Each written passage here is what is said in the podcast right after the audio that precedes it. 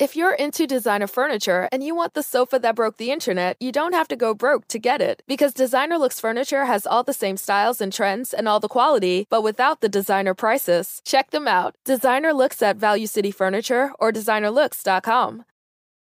Salve, salve, viajantes, sejam bem-vindos! Apertem os cintos, pois estamos indo para Vênus mais uma semana, né? Desse É isso. especial, desse mês super especial. E tá muito incrível, Tá né? muito incrível, Essa cara. semana a gente tá, vai olha- finalizar assim da melhor forma. Semana que vem, essa semana, tudo muito forte. E hoje estamos aqui com uma estatística do IBGE. É. 11 entre 10 humoristas que vêm aqui começaram com esta mulher que está aqui sentada à nossa frente. Ou, ou junto com, Ou junto ou com, através de. Ou através de, ou fez um curso. ou- Todo mundo mencionava e a gente ficava, por onde anda? Cadê, cadê Carol. Zócoli? Por que, que ela não veio aqui ainda? A mãe Está da aqui, comédia ó. brasileira. A mãe da comédia. Exato, cara. Que prazer, que honra que você tá aqui. Gente, imagina, um prazer imenso. Tô adorando. A Yasmin, a gente já era amiga há muito tempo, ela que não sabia ainda. Eu comecei com ela, Ela me ensinou a fazer a voz do Cebolinha, vocês não estão sabendo. Foi num open mic que eu fiz um curso com ela. E ela falou, cara, você tem que total cantar ragatanga com a voz do Cebolinha do Google. Isso aqui É. abriu minha mente. E ela uma ficava forma- assim, não, mas imitação não tá pegando. Eu falei, cara, acredita no que é seu, Yasmin, vai lá. E ela Eu foi. falei, mas imitação no stand-up, cara, não, não podia antes. Ela falou, E eu falei pode. assim, as regras não são para você. É. Você, você, você tem que Eu tô ir. amando vocês contando um É. diálogo que vocês estão inventando agora. Faça no seu quarto. Ela falou, ainda falou, use laranja, porque quem me passou isso foi a figurinista do, do Carlota. Carlota, Fernanda Canan. Fernanda Canan. Beijo pra. Fê. A Use tá... laranja no vídeo porque vai trazer, assim, um aspecto criativo. Exato. É. é Feira, a gente tava falando muito bem de você aqui no, no off, viu? Só pra você saber, um beijo enorme pra você. É, ela falou pra e antes da, da, da Fernanda, eu nunca ia usar uma saia, uma bota, igual Não, estou ela aqui está agora. estilosíssima, Estou, cara. gente, porque vim aqui no Vênus, né, gente? Que tá, Fih, olha esse estúdio, Dá um, dá um close, mostra o look dela por completo. Da cabeça aos pés. Vamos, vamos aproveitar esse look, né? Tem- temos uma bota de salto. Olha o detalhe do brinco. O ó, brinco, ó, ó. para. Ouro, gente. Ouro, Ouro, ouro, Eu ouro. nem consegui, não, mentira. Ô, Cara, que humildade, velho, que você tá aqui. Humildade. Você é É, ser humilde. humilde, né, gente? Eu sei de onde eu vim, eu sei, entendeu? É. Sabe? A gente Eu- falou, pode, pode É. pedir qualquer coisa pra comer e pra beber. Conta, Cris, o que aconteceu. Foi, a gente, Carol, quer alguma... Aí a perguntou, Carol, você quer alguma coisa? Pode pedir qualquer coisa. Daí a Carol fez desse jeito, assim, qualquer coisa? A gente, é, já, a gente já foi olhar nos bolsos, né? Porque ela, ela meteu um qualquer coisa de um jeito É. que eu falei, meu Deus, ela vai perder um filé mignon de Exato. elefantes albinos do Himalaia. Falei, quer dizer que não vai ter, mano? É. Qualquer coisa, gente, qualquer coisa dela. Uma coca. Ah, Carol.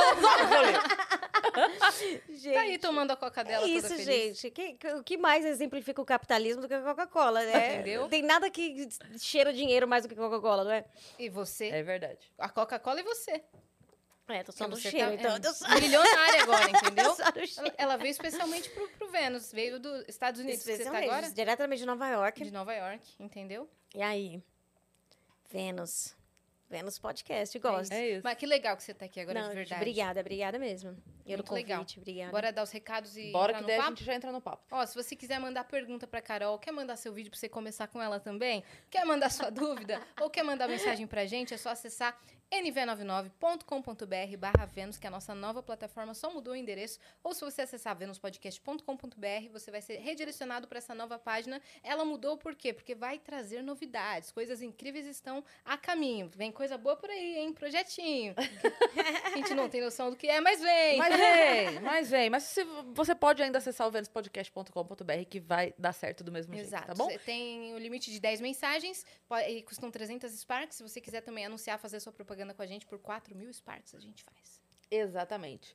E que mais de, de recado? Se você estiver assistindo a gente pela Twitch, tiver uma conta na Amazon, você linka sua conta da Amazon, vai ganhar um sub grátis e você pode apoiar o Vênus sem gastar dinheiro. Mas se você quiser gastando dinheiro, também pode. Exato. Se você quiser criar um canal de cortes do Vênus, você está habilitado e autorizado desde que você siga uma regra, uma regra apenas, que é espera o vídeo terminar, senão a gente vai terminar com o seu sonho de monetizar com o canal de cortes do Vênus. Mas a gente fica super feliz se você quiser criar, e a gente tem inclusive o nosso canal de cortes oficial aqui na descrição. Muito bem. E a gente tem surpresa? A Lógico. gente tem surpresa. Carol, olha na tela. Olha na tela. Quem? Sou eu, gente. Sou Lógico. eu. Lógico! Ai, adorei quem fez. O de Galvão. Que Nosso maravilha. ilustrador Nosso ilustrador maravilhoso. Maravilhoso. Olha o microfone com o símbolo do Vênus. Ele sempre Adorei. esconde o emblema, o... Como chama isso? A logo. A logo em Gente, lugar. ele colocou a estátua da liberdade rindo lá, tá achei lindo. Você faz até a estátua da liberdade rima. Oh, ha, ha, ha, hein, Tá gente, vendo? que bom.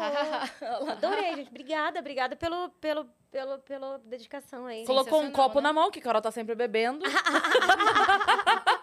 Eu nem tô bebendo bastante, viu? Nem tô. Mas o seu emblema tá. Mas ficou lindo. E as pessoas podem resgatar esse emblema. É tipo assim, eu fui, eu tava nesse episódio. Todo, todo episódio do Vênus tem um emblema diferente. A pessoa pode resgatar gratuitamente para sua carteira de emblemas. É só acessar nv99.com.br barra Vênus. E o código é? Comediante na gringa. Olha aí, perfeito. Ah. Você tem 24 horas, então corre para resgatar. Eu Muito tô aqui, bem. o que é um emblema?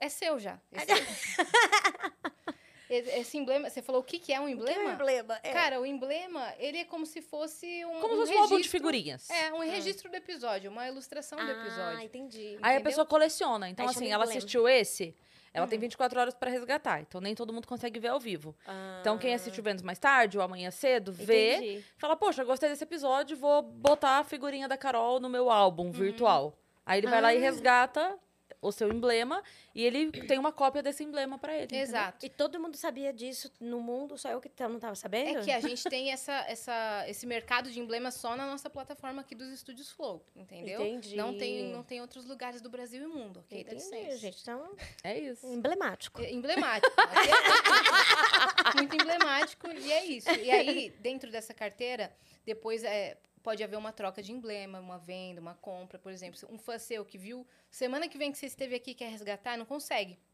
Ele pede para alguém que tem, ele vai comprar dentro da plataforma com o Sparks o emblema daquela pessoa que tinha. que É resgatou. NFT? Emblema é NFT? Vai virar uma NFT. Mas por enquanto é Por só, enquanto é só, um registro. Entendi, entendeu? Um Entendi. álbum de figurinhas. entendi. E aí eles ficam batendo figurinhas virtualmente. É isso. Eu entendi tudo. Entendeu? E agora você é uma figurinha. eu sou uma figurinha. Você é uma figura, hein? Sou um emblema.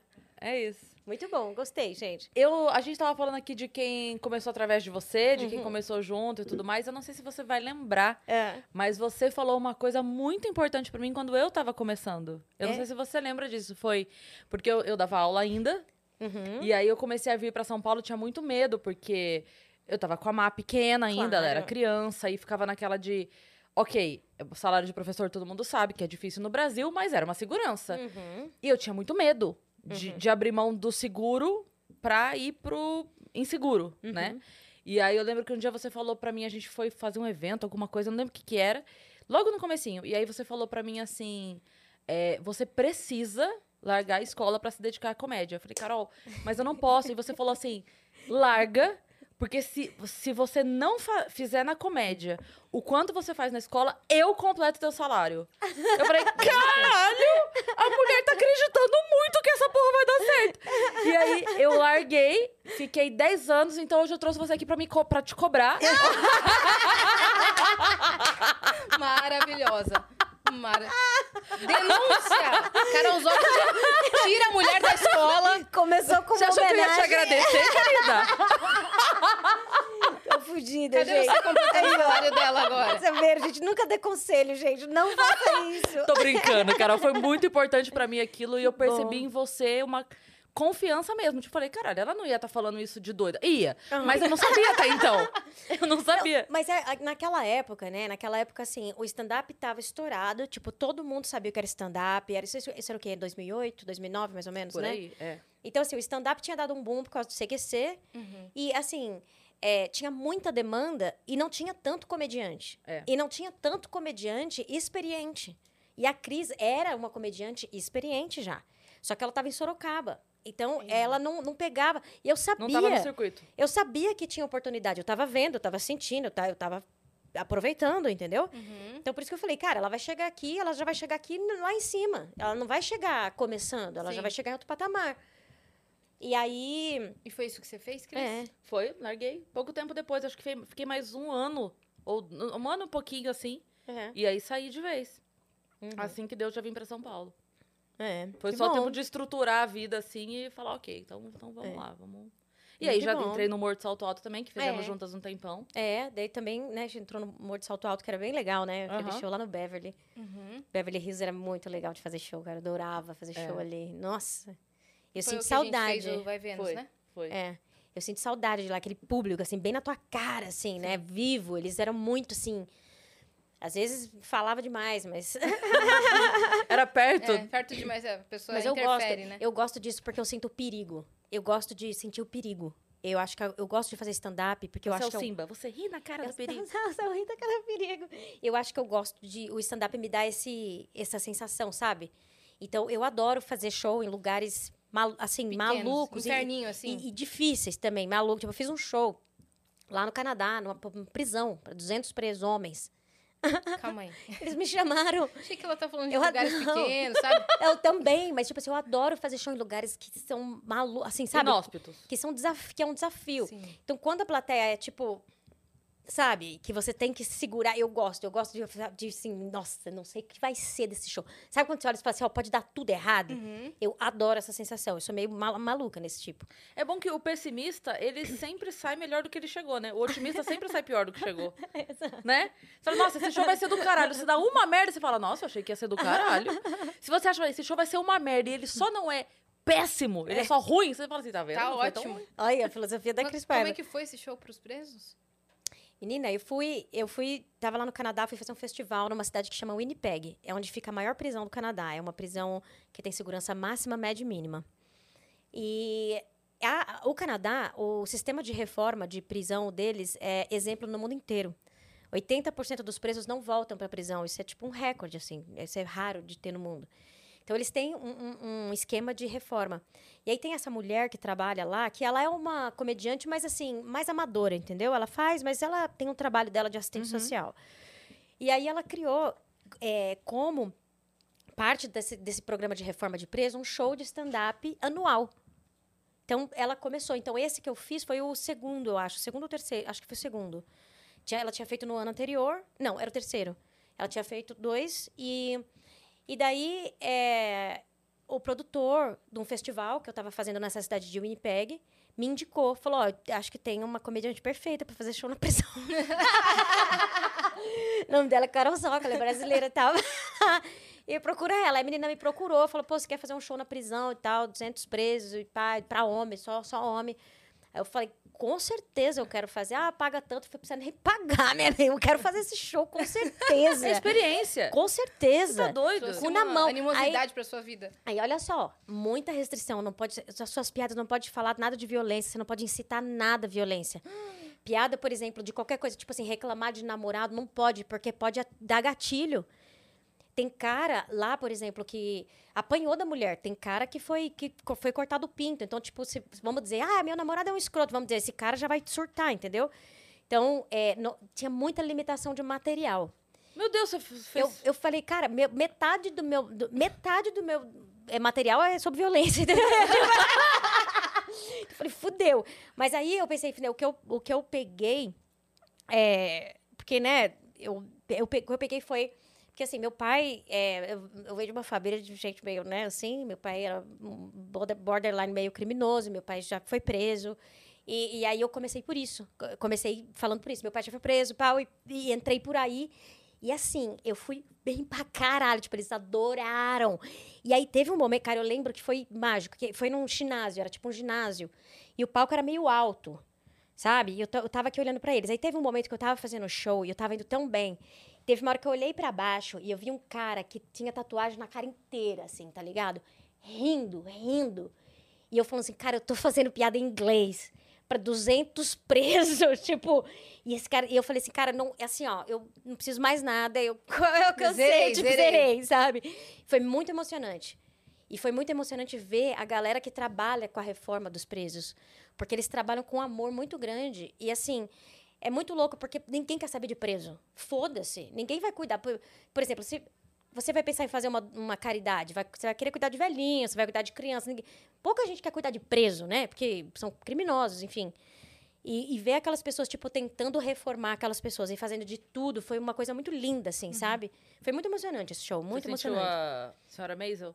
Você tinha- a própria. Você já assistiu? Eu assisti pouco, sabia? Porque tem um episódio fala. dela que ela tá bem assim, acho que é uma fábrica, sei lá o quê. Uhum. E aí tá tipo um... Não, acho que é, é o exército que ela vai fazer. E aí tem tipo assim, mil homens, todos em pé.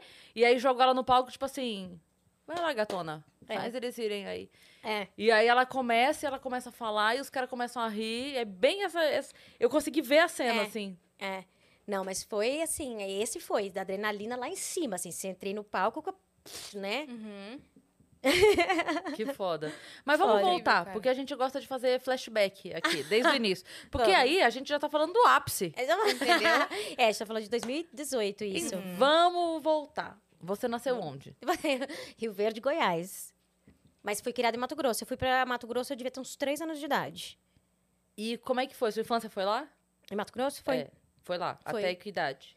Eu fiquei em Mato Grosso até uns 20 anos, aí vim pra São Paulo. Ah, você passou a adolescência toda, a Toda. juventude toda lá. Passei. E você, Passei. você tem irmãos? Tenho dois irmãos, aham.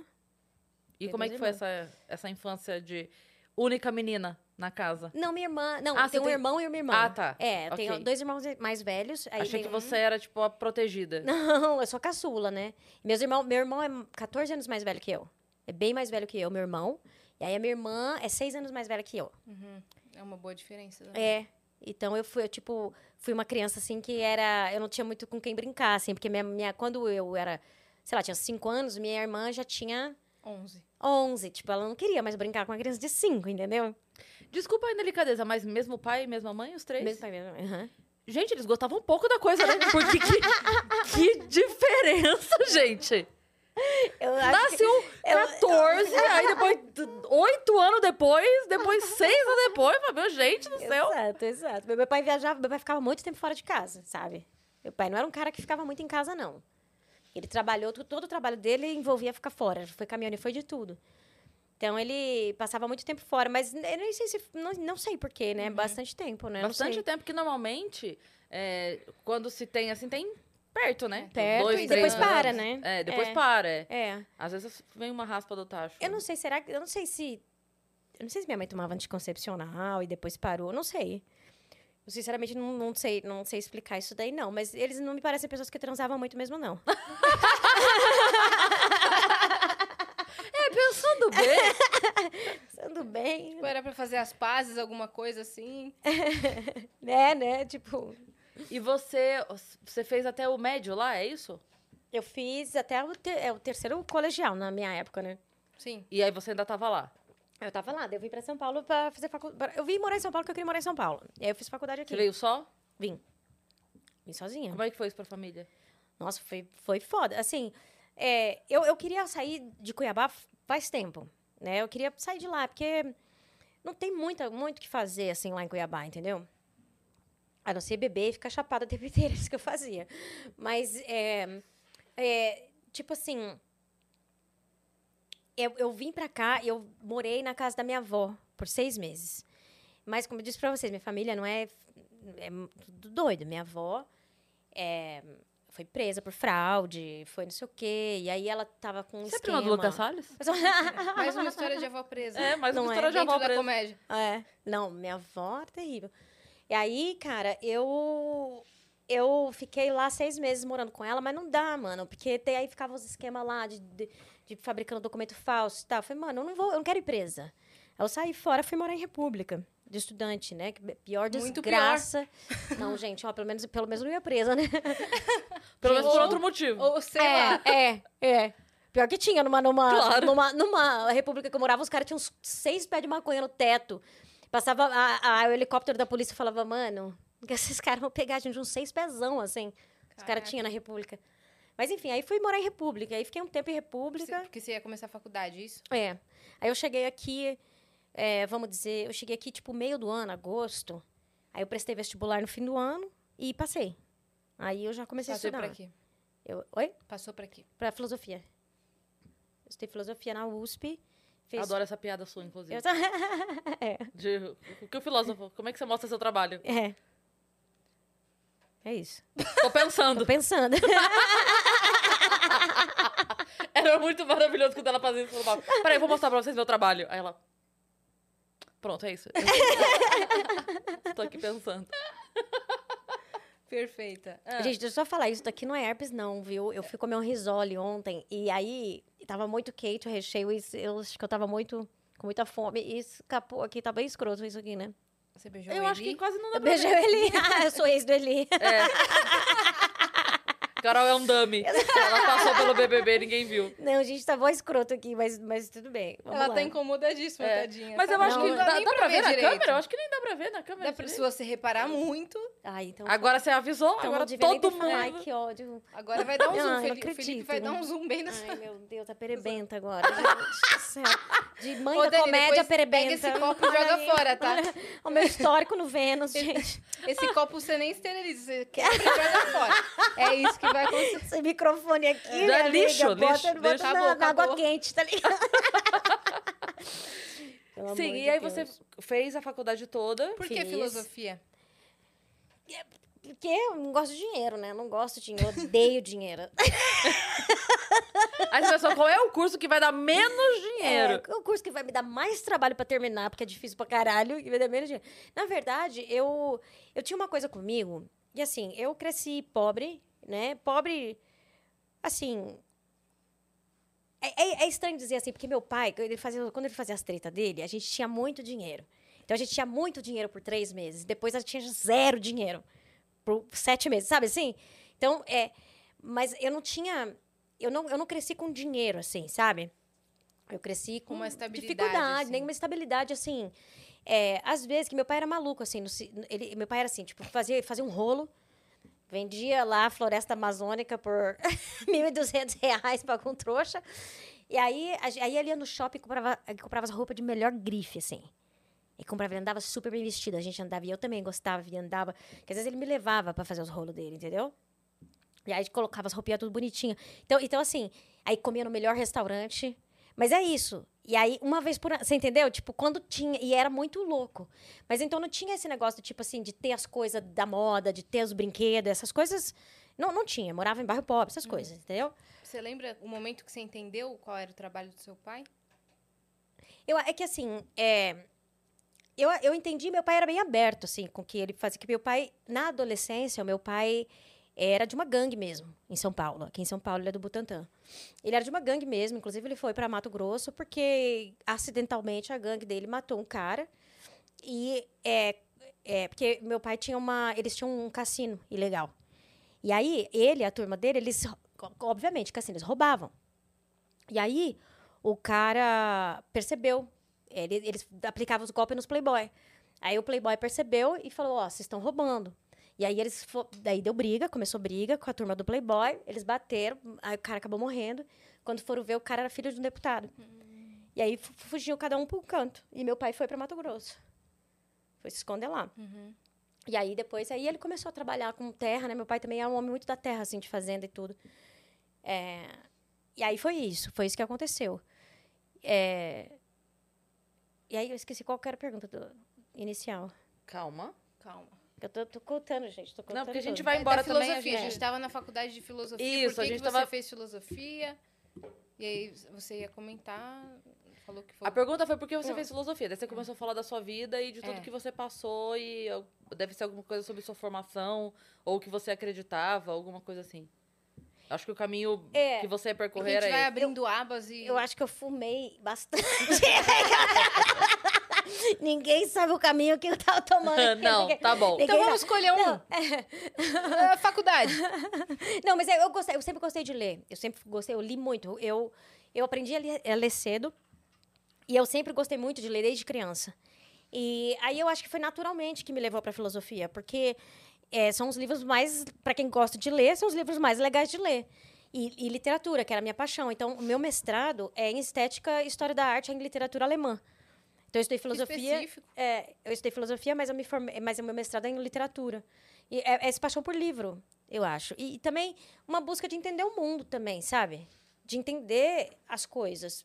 Eu queria eu queria ah, eu ente- lembrei agora, porque que eu porque tá falando de todo esse background, né? E eu via o mundo à minha volta e eu pensava assim, que a educação é uma coisa muito importante. Uma pessoa que ela não é bem educada, que ela não recebe uma boa educação, ela está muito atrás no mundo. Assim, sabe? Tipo, ela não consegue entender nada. Assim, o mundo é muito complexo. Ainda mais agora, com tanta tecnologia, o mundo é muito complexo. Então eu pensava assim, uma pessoa, não, esse mundo não tem como eu se eu não tiver uma boa educação. E aí eu achava que a filosofia era o que ia me dar uma melhor educação. E, e eu não estava errada, porque eu acho que eu tive uma educação muito boa. Minha faculdade foi muito boa. Os professores de filosofia da USP é, que eu peguei, assim, na minha época pelo menos, eram muito sérios. E assim, faziam a gente estudar para valer.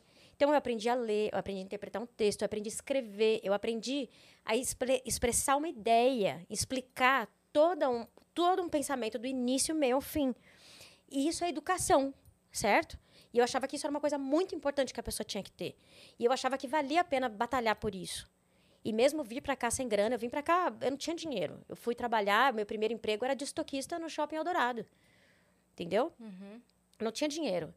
É, nenhum, assim. É, e eu, mas eu achava que era importante investir isso para a minha vida. Para minha vida. E, e, foi mesmo, porque daí na faculdade de filosofia eu aprendi línguas, aprendi francês, eu estudei alemão, não, não aprendi, estudei alemão. Foi onde eu comecei a aprender inglês também. Então, eu, eu, foi por isso, assim, eu acho foi uma que eu... base completa. Foi uma, ali, eu né? achei que isso era uma, um investimento de vida.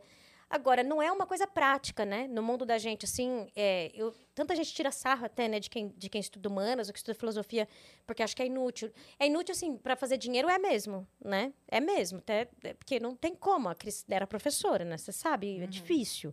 Não é uma vida fácil. Mas eu achava importante, não sei, não me arrependo também, não. Acho que é importante. Sim, eu sim. acho que é importante. Como formação ali de ser humano, você saiu ganhando. Claro, eu acho que eu sou um ser humano melhor agora, sabe? Mais completo, mais, mais capaz. Quando eu comecei a fazer comédia, por exemplo, eu tinha uma facilidade, por exemplo, de entender a estrutura da piada. Eu tinha uma facilidade de expressar meu pensamento. Sim. Porque eu tinha passado por sete anos na filosofia. E você, deve Entendeu? ter adquirido uma didática muito boa, até para passar depois seus ensinamentos E- na comédia. Isso. E, e até por isso que eu comecei a dar aula de comédia. Porque eu via que estava começando gente a querer fazer, mais comediantes começando. Mas na época a gente não tinha nenhum, não tinha o livro do Léo Lins para ensinar. Era tudo, era, tinha um livro em inglês, mas não tinha em português. É, e eu via que tinha essa carência, assim, que, é, de as pessoas não têm acesso mesmo às vezes. E aí, como eu gostava, eu estudei muito, eu gostava já de estudar, eu falei, ah, eu vou, vou, vou dar aula, porque daí, né, eu consigo passar isso que eu consegui, consegui aprender. E foi isso também, foi assim. Você ia comentar legal. alguma coisa? Você deu uma boa respirada? Ia. Ah, não, eu ia só brincar. Eu ia falar assim, caramba, você estudou sete anos pra aprender a se expressar, não sei o quê, lá, lá, lá pra largar tudo e falar merda no palco. Aí, aí fica difícil. Como é que a gente defende? Cansei de falar sério. Agora eu vou falar abobrinha no palco. Mas, cara, mas foi isso mesmo, sabia? Quando eu, come... Quando eu fiz meu, meu primeiro show, eu não, não tinha pretensão Como de ser chegou em comediante. você isso? Foi, cara, um vídeo. Você tava lá Sabe quem foi? o- pensando. que- sabe quem foi o primeiro comediante? Eu vi um amigo, um colega meu da faculdade, os vídeos do Clube da Comédia. Ele me mostrou, o primeiro comediante que eu vi foi o Oscar Filho. Nossa. Ele me mandou, me mostrou um vídeo do Oscar, depois me mostrou um, um vídeo do Danilo Gentili. Aí ele falou pra mim, Carol, eles escrevem o material deles. Eu falei, oi? Eu não sabia o que que era. Não, é tipo é um, no- um tipo novo de comédia, que eles mesmos escrevem o material deles.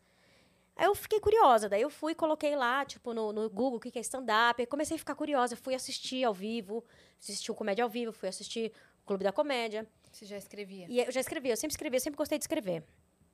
E aí eu falei, porra, vou, vou, vou- acho que eu vou fazer isso daí, ó. E aí eu fui. Você lembra quem você assistiu quando você foi? Pra ver ao vivo? Eu vi, eu vi o Clube da Comédia, né? Então foi o Marcelo Mansfield, a Marcela Leal. O Oscar não tava no dia, eu acho. Foi o Rafinha Bastos e o Danilo Gentili.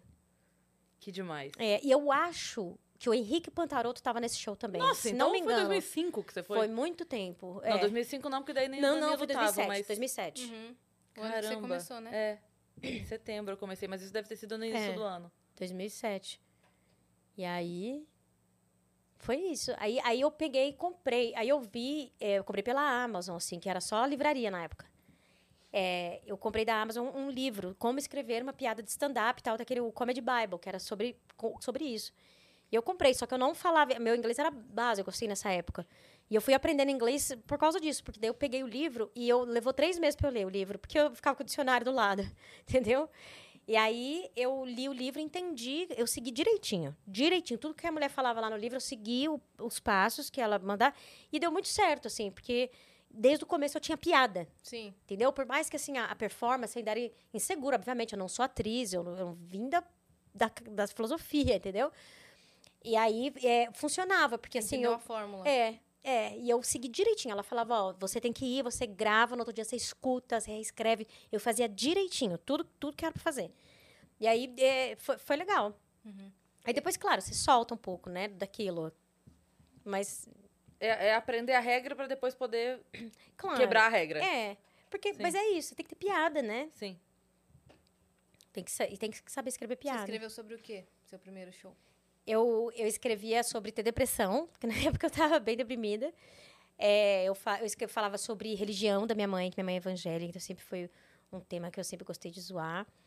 É, basicamente isso. O meu primeiro texto, meu primeiro texto, meu primeiro open mic, era um texto sobre funcionário público. Que eu tinha é, umas piadas sobre funcionário público, tipo... Sei lá, umas piadas bestas sobre funcionário público. E aí eu lembro que ninguém riu. Ninguém riu de nada. Meu primeiro show foi horrível, assim, ninguém riu. Mas teve um momento em que uma mulher, que eu falei, eu falei alguma coisa, uma mulher, no meio do- da plateia, fez assim, é mesmo. Ela falou assim, eu falei, gente, não, eu consegui passar uma ideia. Tipo, eu, eu- o meu negócio era tipo assim, eu não sei se eles vão entender o que eu tô querendo dizer. Tipo, era um negócio muito estranho, assim, eu não sabia se as pessoas entender o meu senso de humor. Se eu, não- então, ela tem, pelo menos, ente- ela não riu ainda, mas ela entendeu. Então quer dizer que o texto tava bom, mas não tava bom a performance. Eu- na- na- ali, eu acho que é as duas coisas. O texto estava um pouco capenga e também eu acho que quando eu fui pro primeiro, primeiro show, eu fui muito com a ideia de teatro na cabeça. E o stand-up não é teatro, não tem quarta parede, Sim. né? Então, eu fui muito com a, com a- com a- com a ideia de teatro. Então, eu acho que eu fiz um pouco muito grande. Aí, o segundo já foi bem melhor. Aí, o segundo, vai de cinco minutos, eu devo ter tido um- pelo menos uns três minutos de risada, o que é Nossa, Ótimo. ótimo, né? Daí foi. E aí, no meu segundo show, tava o Oscar, filho, e a Marcela Leal na plateia. Vieram falar comigo depois, falou, ó, você é boa, você tem piada, você escreve, ó, vai, continua. E isso foi legal de ouvir também, Sim. né? Dois, du- duas pessoas que tinham mais experiência que eu, Sim. dando tudo aprovação. Você ainda tava na facul. Tava é, fazendo minha, escrevendo minha tese de mestrado. Aham. É, Tava estudando ainda. tava. Uhum. Então, quando você terminou, você já tinha começado a fazer show. Quando eu terminei a faculdade. É. Sim. Uhum. Você emendou uma coisa na outra, não deu nem tempo de ficar. Tipo, de escolher, assim. Ah, tava procurando emprego e aí comecei a fazer show. Você já tava fazendo show. Eu tava, é, eu tava fazendo show e eu já tava ganhando dinheiro com comédia. Então, na verdade, eu meio que terminei o meu mestrado, porque eu tinha uma bolsa, eu tinha que terminar. Enfim, eu comecei, eu tinha que terminar. E, e aí eu terminei e. E eu já tava ganhando dinheiro com comédia, então não sei nem. continuei fazendo o que eu tava fazendo mesmo. Sim. Isso foi quando? Você terminou quando, seu mestrado? 2009. Caramba, você já tava no Mortal Alto. Tava. Que loucura, Carol. É, Caramba. foi. Quando, o Mortal Alto, você lembra quando começou? Não lembro quando. Será que. Eu não vou lembrar porque eu entrei depois. Eu Eu, acho entrei que depois foi- da separação Eu acho que foi começo de 2009. que começou. Acho. Mas não. Eu não colocaria minha mão no fogo por isso, não. De mulher, quem que tava quando você começou? Foi, era eu, a Michelle Machado, a Vanessa Morgado e a André Barreto. O grupo, que- né? É, Mas quem já tava na cena tinha a Marcela, a a Dani, Dani a, Calabresa. Nani. é, A Mel, a Mel também era a dessa Mel, primeira. A Mel, a Mel. É que a Mel Ah, saiu, então- a Mel então a saiu Cris logo começou- depois. Sim. É, a, a Mel saiu logo então depois. você começou cedo. Porque você é a Mel. É, eu sou a Mel. É porque a galera é, confunde a gente. Aí tem uma piada que eu sou a Mel. Mentira. É, mas não confunde de, de, de cara. Ah. Confunde, assim, de não saber quem é uma e quem é outra. Eu falo pra Mel que o nosso problema é que nenhuma fez sucesso. Porque ninguém confunde a Tatá com alguém, entendeu? Agora, eu e a Mel, tipo, assim, aquela menina que faz stand-up? Aquela lá? A Mel. Cris, Isso, Mel. é, a Mel, A, a Cris? Maher. Isso, a Cris Maher. Gente, não. É isso. Mas até, até hoje. E confundem Até real. confundem Eu não real. acreditava, porque elas não têm nada a ver, mas sim confundem. Porque não, não é que tá confundindo. Nossa, eu olhei pra É. você e achei que fosse. Não, não, não é isso. Ah, Confunde de não saber a pessoa. Entendeu? entendi. Tipo, outro dia eu fui fazer. Carol, eu Ah. estava. Essa é maravilhosa. Eu estava fazendo o meu solo. Hum, Era o meu show. Não é que eu estava num elenco. entendi. A pessoa saiu de casa para me ver. Cris Paiva. Isso. Uhum. É, é por isso que eu tô falando. Se Apertou fosse um o botão, elenco, colocou o cartão de crédito lá, Foi. informação. Cris Paiva, Aham. isso. Aí acabou o show, ela veio falar pra mim e ela falou assim: "F- Ah, acaba o show, fila pra foto. Ou seja, ela gosta mesmo de mim. Ela ficou pra tirar foto. Fã, fã ela virou pra um. mim e falou assim: E aí, a Má tá lá no carro? Ela- Você já entendeu, eu sei que você já entendeu, mas eu, na hora, demorei cinco segundos assim, ó. Ah, amar no carro, porque ela juntou a piada da Mel de deixar o filho no carro pra fazer a piada pra mim. Mas sabia o nome da sua filha. É, porque pra Aham. ela a piada juntou, é minha. Juntou a história com a piada da Mel. Isso. Meu Deus. Mas é isso, né, gente? To- Todas as mulheres comediantes compartilham a mesma piada, né? Então, Daí eu na hora fiz assim. Sim, aí eu nem contei, porque É, não foi. é. Eu percebi que não foi maldade. Sim. é. É. só assim, eu nem sei de quem é quem não é. Já me marcaram várias vezes. A Isla Verde adora fazer áudio da Mel. Vira e mexe, ela faz áudio da Mel no Aham. TikTok. Eu sempre recebo. Ah, Isla Verde fez teu áudio. Deu áudio. Não é Mel! Gente, É da Mel! que coisa, olha só. Toda vez, toda vez. É, Mas não. eu, tá, tá, tô, a Mel é foda? Não, já Então foda, tá eu acho incrível. muito bom você comprou, né? Tá incrível. É, É. não, acho ótimo. Alguém, alguém fala que alguma piada dela é minha, eu agradeço pela obrigada. Obrigada, exato, exato. É minha mesmo. Foda-se, foda-se. É isso. Bom. Mas a gente ia falar alguma outra coisa. Ah, sim, do Humor de Salto Alto. É. Uhum. E aí você tava, então, fazendo show por aí. Mas você fez show. algum outro antes do Humor de Salto Alto? Comédia na cara. Comédia na cara. É, foi o primeiro grupo. Tortorelli, Eu, Tortorelli, Marinho. Marinho, é, na época que começou, é, Micleide Queiroz, Gus Fernandes, Rogério Morgado e Rafael Marinho já falei, né? A gente, é, era, Tá. esse, esse era o O grupo. Cambota entrou depois ou ele, quando eu vi era a participação? Era participação. Ele participava bastante, mas de- bastante de- depois quando ele começou, mas não, ele não era do grupo não. Tá. Bom, É porque eu, eu lembro que quando eu fui uma vez ele tava, então eu me confundi por isso. Memória afe- afetiva. É. E aí você, você ficou no Comédia na Cara alguns meses? Não, Foi acho que isso? uns bons dois anos. Acho que Caramba. uns dois anos, sim. E aí você fazia ao mesmo tempo Comédia na Cara e Humor Salto Alto? Eu fazia. É, eu não lembro se o Comédia na Cara. Eu acho que eu nunca fiz Comédia na Cara junto com o Humor de Salto Alto, não. Terminou um Talvez eu fiz o Santa Comédia junto com o Humor de Salto Alto, talvez. Ah, o Santa Comédia era você, Fábio É. Lins? Fábio Lins, Marco Zene, Vitor, é, Mui Laerte e Felipe Andreoli. Tá. Era esse elenco. E aí É. começou o Humor de Salto Alto É, com as cinco com meninas. as cinco meninas. Que ficou aí um. Vocês ficaram há cinco, um ano e meio? É isso? Um ano, um ano e meio? Há cinco. Todas as cinco? Não, a Mel saiu no começo. A Mel, não, ela, acho que ela não gosta muito de participar de grupo, não. Ela saiu no começo. Aí Ficaram as quatro. fica, ficou, ficamos, ficamos nós. Eu acho que a gente ficou junto uns bem uns. Eu lembro que eu participei com vocês de uma das primeiras apresentações lá no Teatro Juca Chaves. Exato. Foi emocionante demais, Foi cara. muito foi legal, você lindo. lembra? A primeira você tava? Não sei se eu tava na Acho primeira ou na segunda. é. Mas foi logo que começou o de Foda, né? Porque não tinha nada. Cris, você lembra, assim, ó. hum, Não tinha. Isso era um negócio que você nem podia pensar, né? É. Tipo, É. de ter um show é, com comediantes, mulheres, né? É. É por isso que eu era convidada sempre, porque não tinha muito quem convidar. quem não tá no grupo? Só ela. Chama ela, então. Chama a Cris. Não, mas é bom, porque daí você tinha uma casa pra você vir, pra você fazer, claro.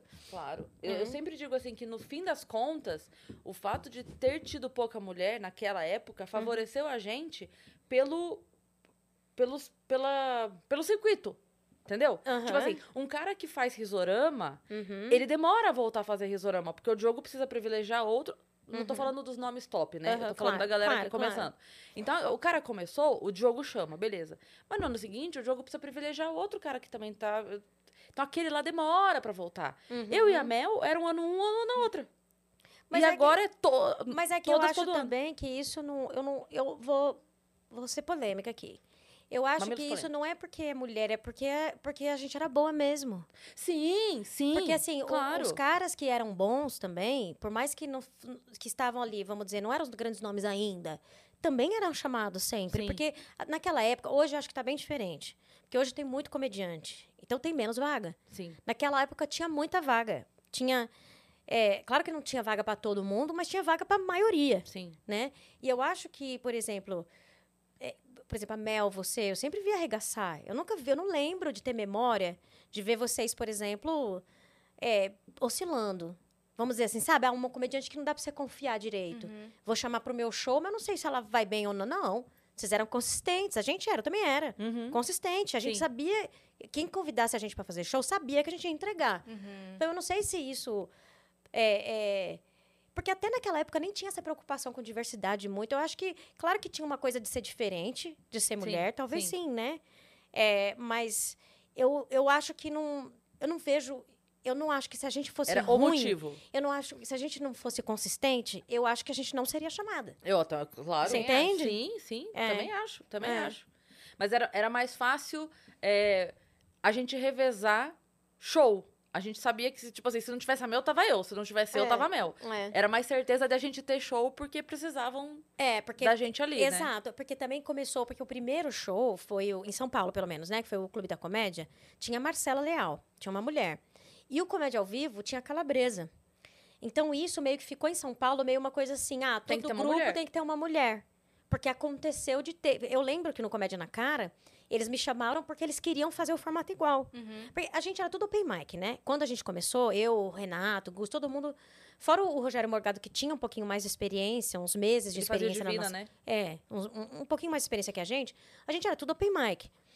Então, é, é, inclusive, assim, era, era, era meio que o formato, entendeu? Sim, Meio que se estabeleceu assim, porque tinham elas. Uhum. Sim. É. É, verdade mesmo. Meio É. que criou esse padrão, né? Criou um padrão. Dois, três, é, três, quatro É. meninos e uma menina. É. Cara, por que, que a calabresa Mas no parou? Rio não marcou, não teve, Não. por exemplo. Entendeu? Aqui foi porque fez. Oi? Por que, que a calabresa parou com o stand-up? Porque ela foi ganhar dinheiro. Ela, ela foi pro. Ela, ela que foi Ela foi correr. ganhar dinheiro. Você é inteligente pra Ela, caralho. né? eu, a Calabresa, eu acho que a gravação, ela começou na MTV, né? Quando ela começou na MTV, Foi. eu acho que o ritmo de gravação é, é muito intenso. E aí Puxou cria e grava. cena, entendi. Cria e grava. E aí, porra, você entendeu? Você vai se dedicar. Isso que é stand-up, gente. A pessoa acha que é só subir lá e falar. É. Stand-up é um negócio cansativo, você tem que se dedicar. É. Mesmo se você tiver experiência, se você tá focado em outra coisa, seu stand-up vai ser meia Eu tenho boca. feito bem menos show. Pois é. Porque eu não aguento. Pois Sim. é. Não aguento. Stand-up consome você. é um Consome, negócio imagino. que a galera não tem ideia do que é, assim, sabe? Do quanto que é um negócio foda, assim. É, Você é entrega, verdade. você entrega tudo, né? Você entrega sua, sua energia, É. você entrega. E você tem que estar criando, né, sempre também. E, você É. tá- e aí você quer sempre ser mais verdadeiro, você quer sempre falar, tocar mais as pessoas. Como que eu vou fazer? Como que eu vou falar de algo que seja realmente importante, que a gente ria sobre, sabe assim? Sim. E- Enfim, é um trabalho, um full-time job. Sim. É. Sim. E ainda tem gente do stand-up que, que, que faz texto novo toda semana, a cada show coloca uma coisa nova no texto, né? É, Então deve dar mais ainda trabalho, sim, fazer isso. exato. O Diogo então. Portugal, que vive criando texto novo com o que tá acontecendo na atualidade, vai e grava, filma, Isso. um ritmo insano, assim, eu fico, caraca, velho. É, exato. Exato.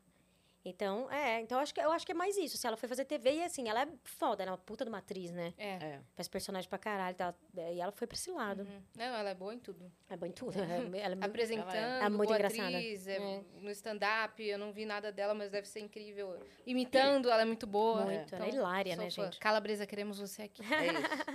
E, enfim, e aí depois é, você tava fazendo. Porque eu lembro que a gente tava no Morro de Salto Alto quando um dia a Carol entra no camarim e fala: Meninas, é isso, eu vou ficar mais um mês e vou embora. A gente, quê? eu lembro perfeitamente disso. E você falando: então, é isso aí, se movimentem e acha uma pessoa pra entrar no lugar. E a Michelle assim: mas quem? A gente tem que cagar uma humorista, porque não tem, não tinha mais ninguém. Tava, as que existiam a gente já conhecia. Aham. Não tinha alguém pra entrar. E ficamos eu e Michelle só nós duas durante um bom tempo Foi, né? fazendo. Até Marley entrar, mas demorou pra ela É. entrar. Demorou pra Marley é outra, né? Que era muito Nossa, boa, Marley. né? Dá uma raiva dela, vontade de mandar ela fazer, mas ela não quer. Ela não quer. É. É, é atriz também, né? A atriz faz personagem. Eu acho que, ele- que para uma pessoa que faz personagem, assim, uma atriz, eu acho que é pouco interessante. Acho que eles acham meio. Não sei. Acho que eles acham meio sem graça, né? Que tem que ser eles mesmos. Ah, ser eu mesmo eu já sou. é, acho isso todo dia. que sem graça ser eu. Mas é? a Marley é muito boa mesmo. Ela Nossa, é, ela cara. era foda. A é Marley é muito foda. E aí, mas aí, o que que aconteceu que você foi embora? Como é que foi essa decisão? Hum. Eu dei entrada no meu processo de imigração em 2006, eu nem fazia comédia ainda. Eu, fi, eu dei entrada no meu processo de imigração porque eu, eu ia ser professora, né? Eu fiquei pensando, onde que é mais fácil ser pobre? Falei, ah, o Canadá. É mais fácil ser pobre lá. eu fui. Se eu tiver que matar... tá? É, eu Se falei, eu tiver ah, que roubar pra comer, melhor eu vou pro a cadeia lá, que eu- Não é? é a melhor não, do pior mundo. que a cadeia lá é boa mesmo. Então, Eu tinha uma piada que eu falava assim, gente, depois que eu visitei a cadeia do Canadá, eu fiquei com tanta, assim, esperança, porque se a comédia não der certo pra mim aqui, eu só mato alguém e vou pra lá. Muito melhor a vida, entendeu?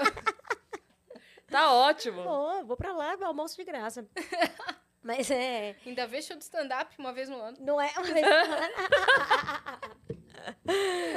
pois é. Eu tava falando mesmo? Calma. Você tava falando de ir pro Canadá. Como que você abriu- foi pra lá? Ah, entrou Então, no é. seu processo de imigração em 2006. É, então, é porque é isso. Eu falei, pô, eu vou- você... professora, entendeu? Você tem, cara, legal, tem uma puta educação, vai me formar em filosofia, não vou, vou fazer o quê? Eu, nessa época eu tava trabalhando em shopping, tipo, sabe?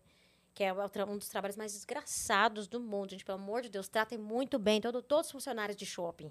É a pior desgraça trabalhar em Conta um shopping. pouco da experiência. Cara, a experiência de trabalhar em shopping é. Eu trabalhei de, de- duas maneiras. Uma que foi quando eu comecei, quando eu cheguei aqui, que foi que eu trabalhei é, de estoquista e tal, que são os, os trabalhos de salário baixo e tal. Que era um absurdo do tipo, o, o chefe não deixava a gente no banheiro. Meu Entendeu? Irmão, meu irmão trabalhou de estoquista também. E ele aí- odiava, E aí você odiava. começa a ver, assim, quando, quando vo- você trabalha, assim, né, a gente, quando a gente trabalha aqui no Brasil, é, eu acho o- o- as relações de trabalho muito cruéis. Como assim, cara? O cara proíbe a gente de ir no banheiro. Tipo, Eu sou humano, sabe? Assim, tipo, não tenho, sabe? Eu acho muito, muito, muito ruim. Você tem cinco minutos de É. intervalo durante, sei lá, oito horas de trampo. É. Exato, é bizarro. Então, é, tinha esse lado, né? Esse lado do, do, do- do desrespeito mesmo, da- da- sabe?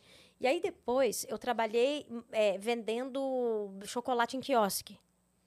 E aí é outro tipo de coisa, que é, além dessa do patrão também, que, que, tipo, caga pra você, paga mal e tudo, tem o lado de. é, que era no shopping. Eu trabalhei no shopping Genópolis e no shopping Iguatemi.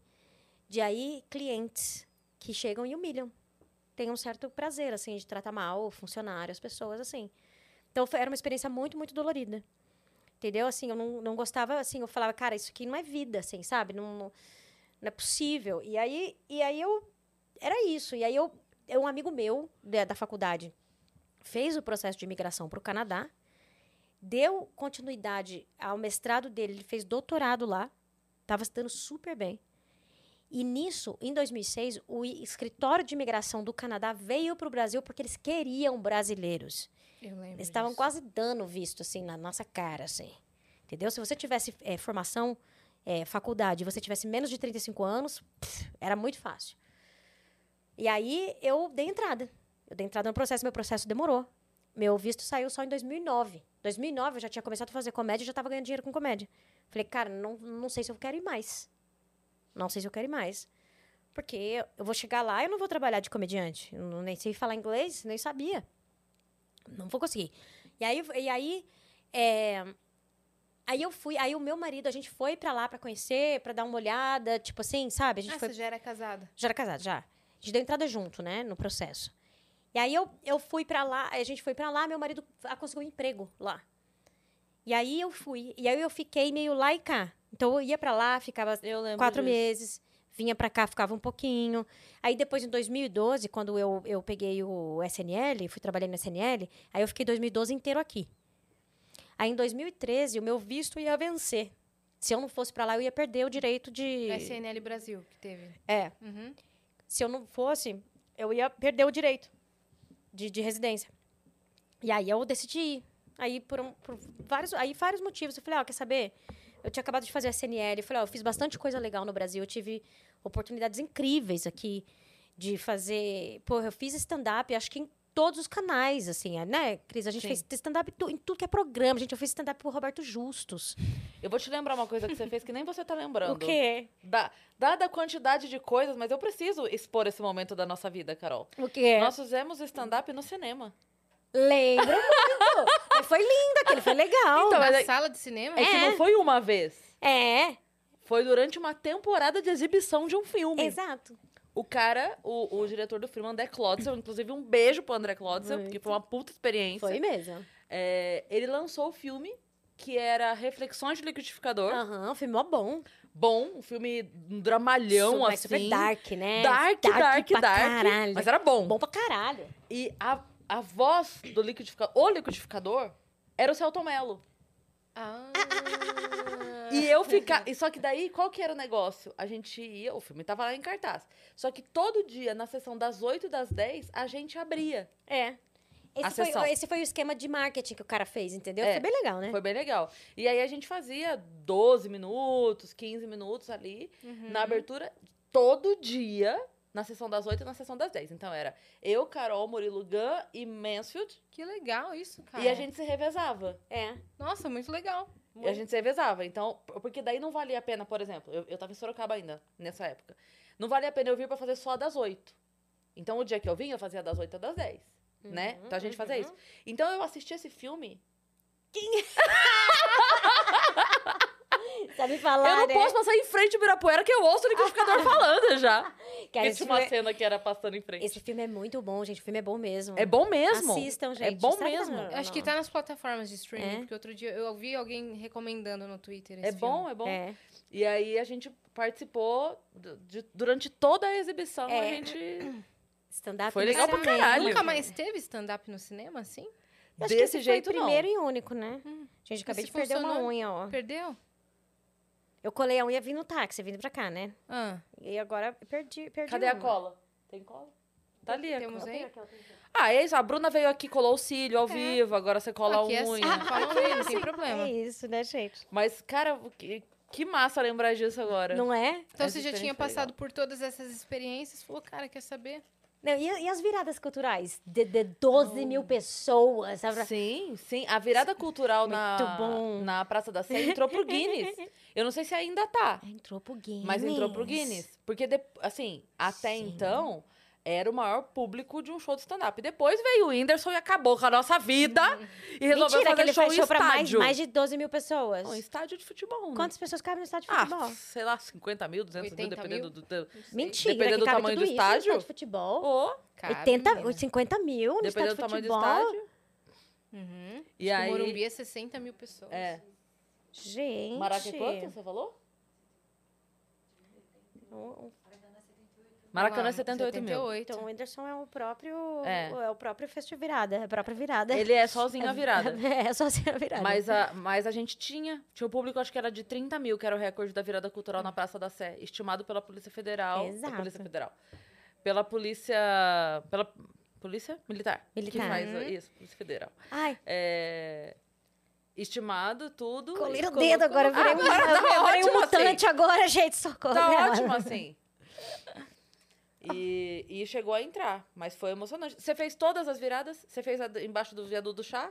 No primeiro ano? Fiz. Você Boa. fez de manhãzinha cedo? Fiz à noite. Fez à noite? Eu fiz. Eu não fiz. experiência das Privilegiada. seis da Eu manhã, fiz né? horário bom, eu fiz horário bom, graças a Deus. Que a galera que gente. chega aqui conta umas histórias das seis da manhã. Não, eu fiz. É que a Nossa. Carol já era alto escalão. Eu era escalão, comédia. gente. Eu, eu- né? Todo mundo começou comigo. né? Meu, humildade, Não, mas é Carol. ver- é Carol, verdade. Seja humilde, Carol. É verdade. A gente, e eu falo isso assim, é, com muita tranquilidade, porque pra gente era uma honra de qualquer forma, Uhum. mas a gente ficava com os horários que vocês não queriam. Uhum. E aí botavam nós. Mas tá tudo ótimo. Eu amava fazer. Mas quantos aluguel eu não paguei com virada cultural, Não Carol? é, gente? Puta que pariu. Não, gente, mas aquela experiência, eu tenho uma foto minha de costa. Assim, Aquele de mar costa, de gente. aquele mar de gente, assim, ó. Foda. E- Essa foi uma das experiências de stand-up de show maluco. E funcionava? Não, funcionava fazer Yasmin, show na virada? funcionou. É assim, ó, o meu o cu na mão, a primeira vez que você vai, vá, vê lá. De- brasileiro, tá? Não é, qualquer, não é qualquer 20 mil pessoas, são 20 mil brasileiros, isso é maravilhoso. tá? Brasileiro é assim, se ele te ama, ele te ama, se ele não te ama, ele vai deixar você saber. Se ele te ama, ele vai deixar você saber também, entendeu?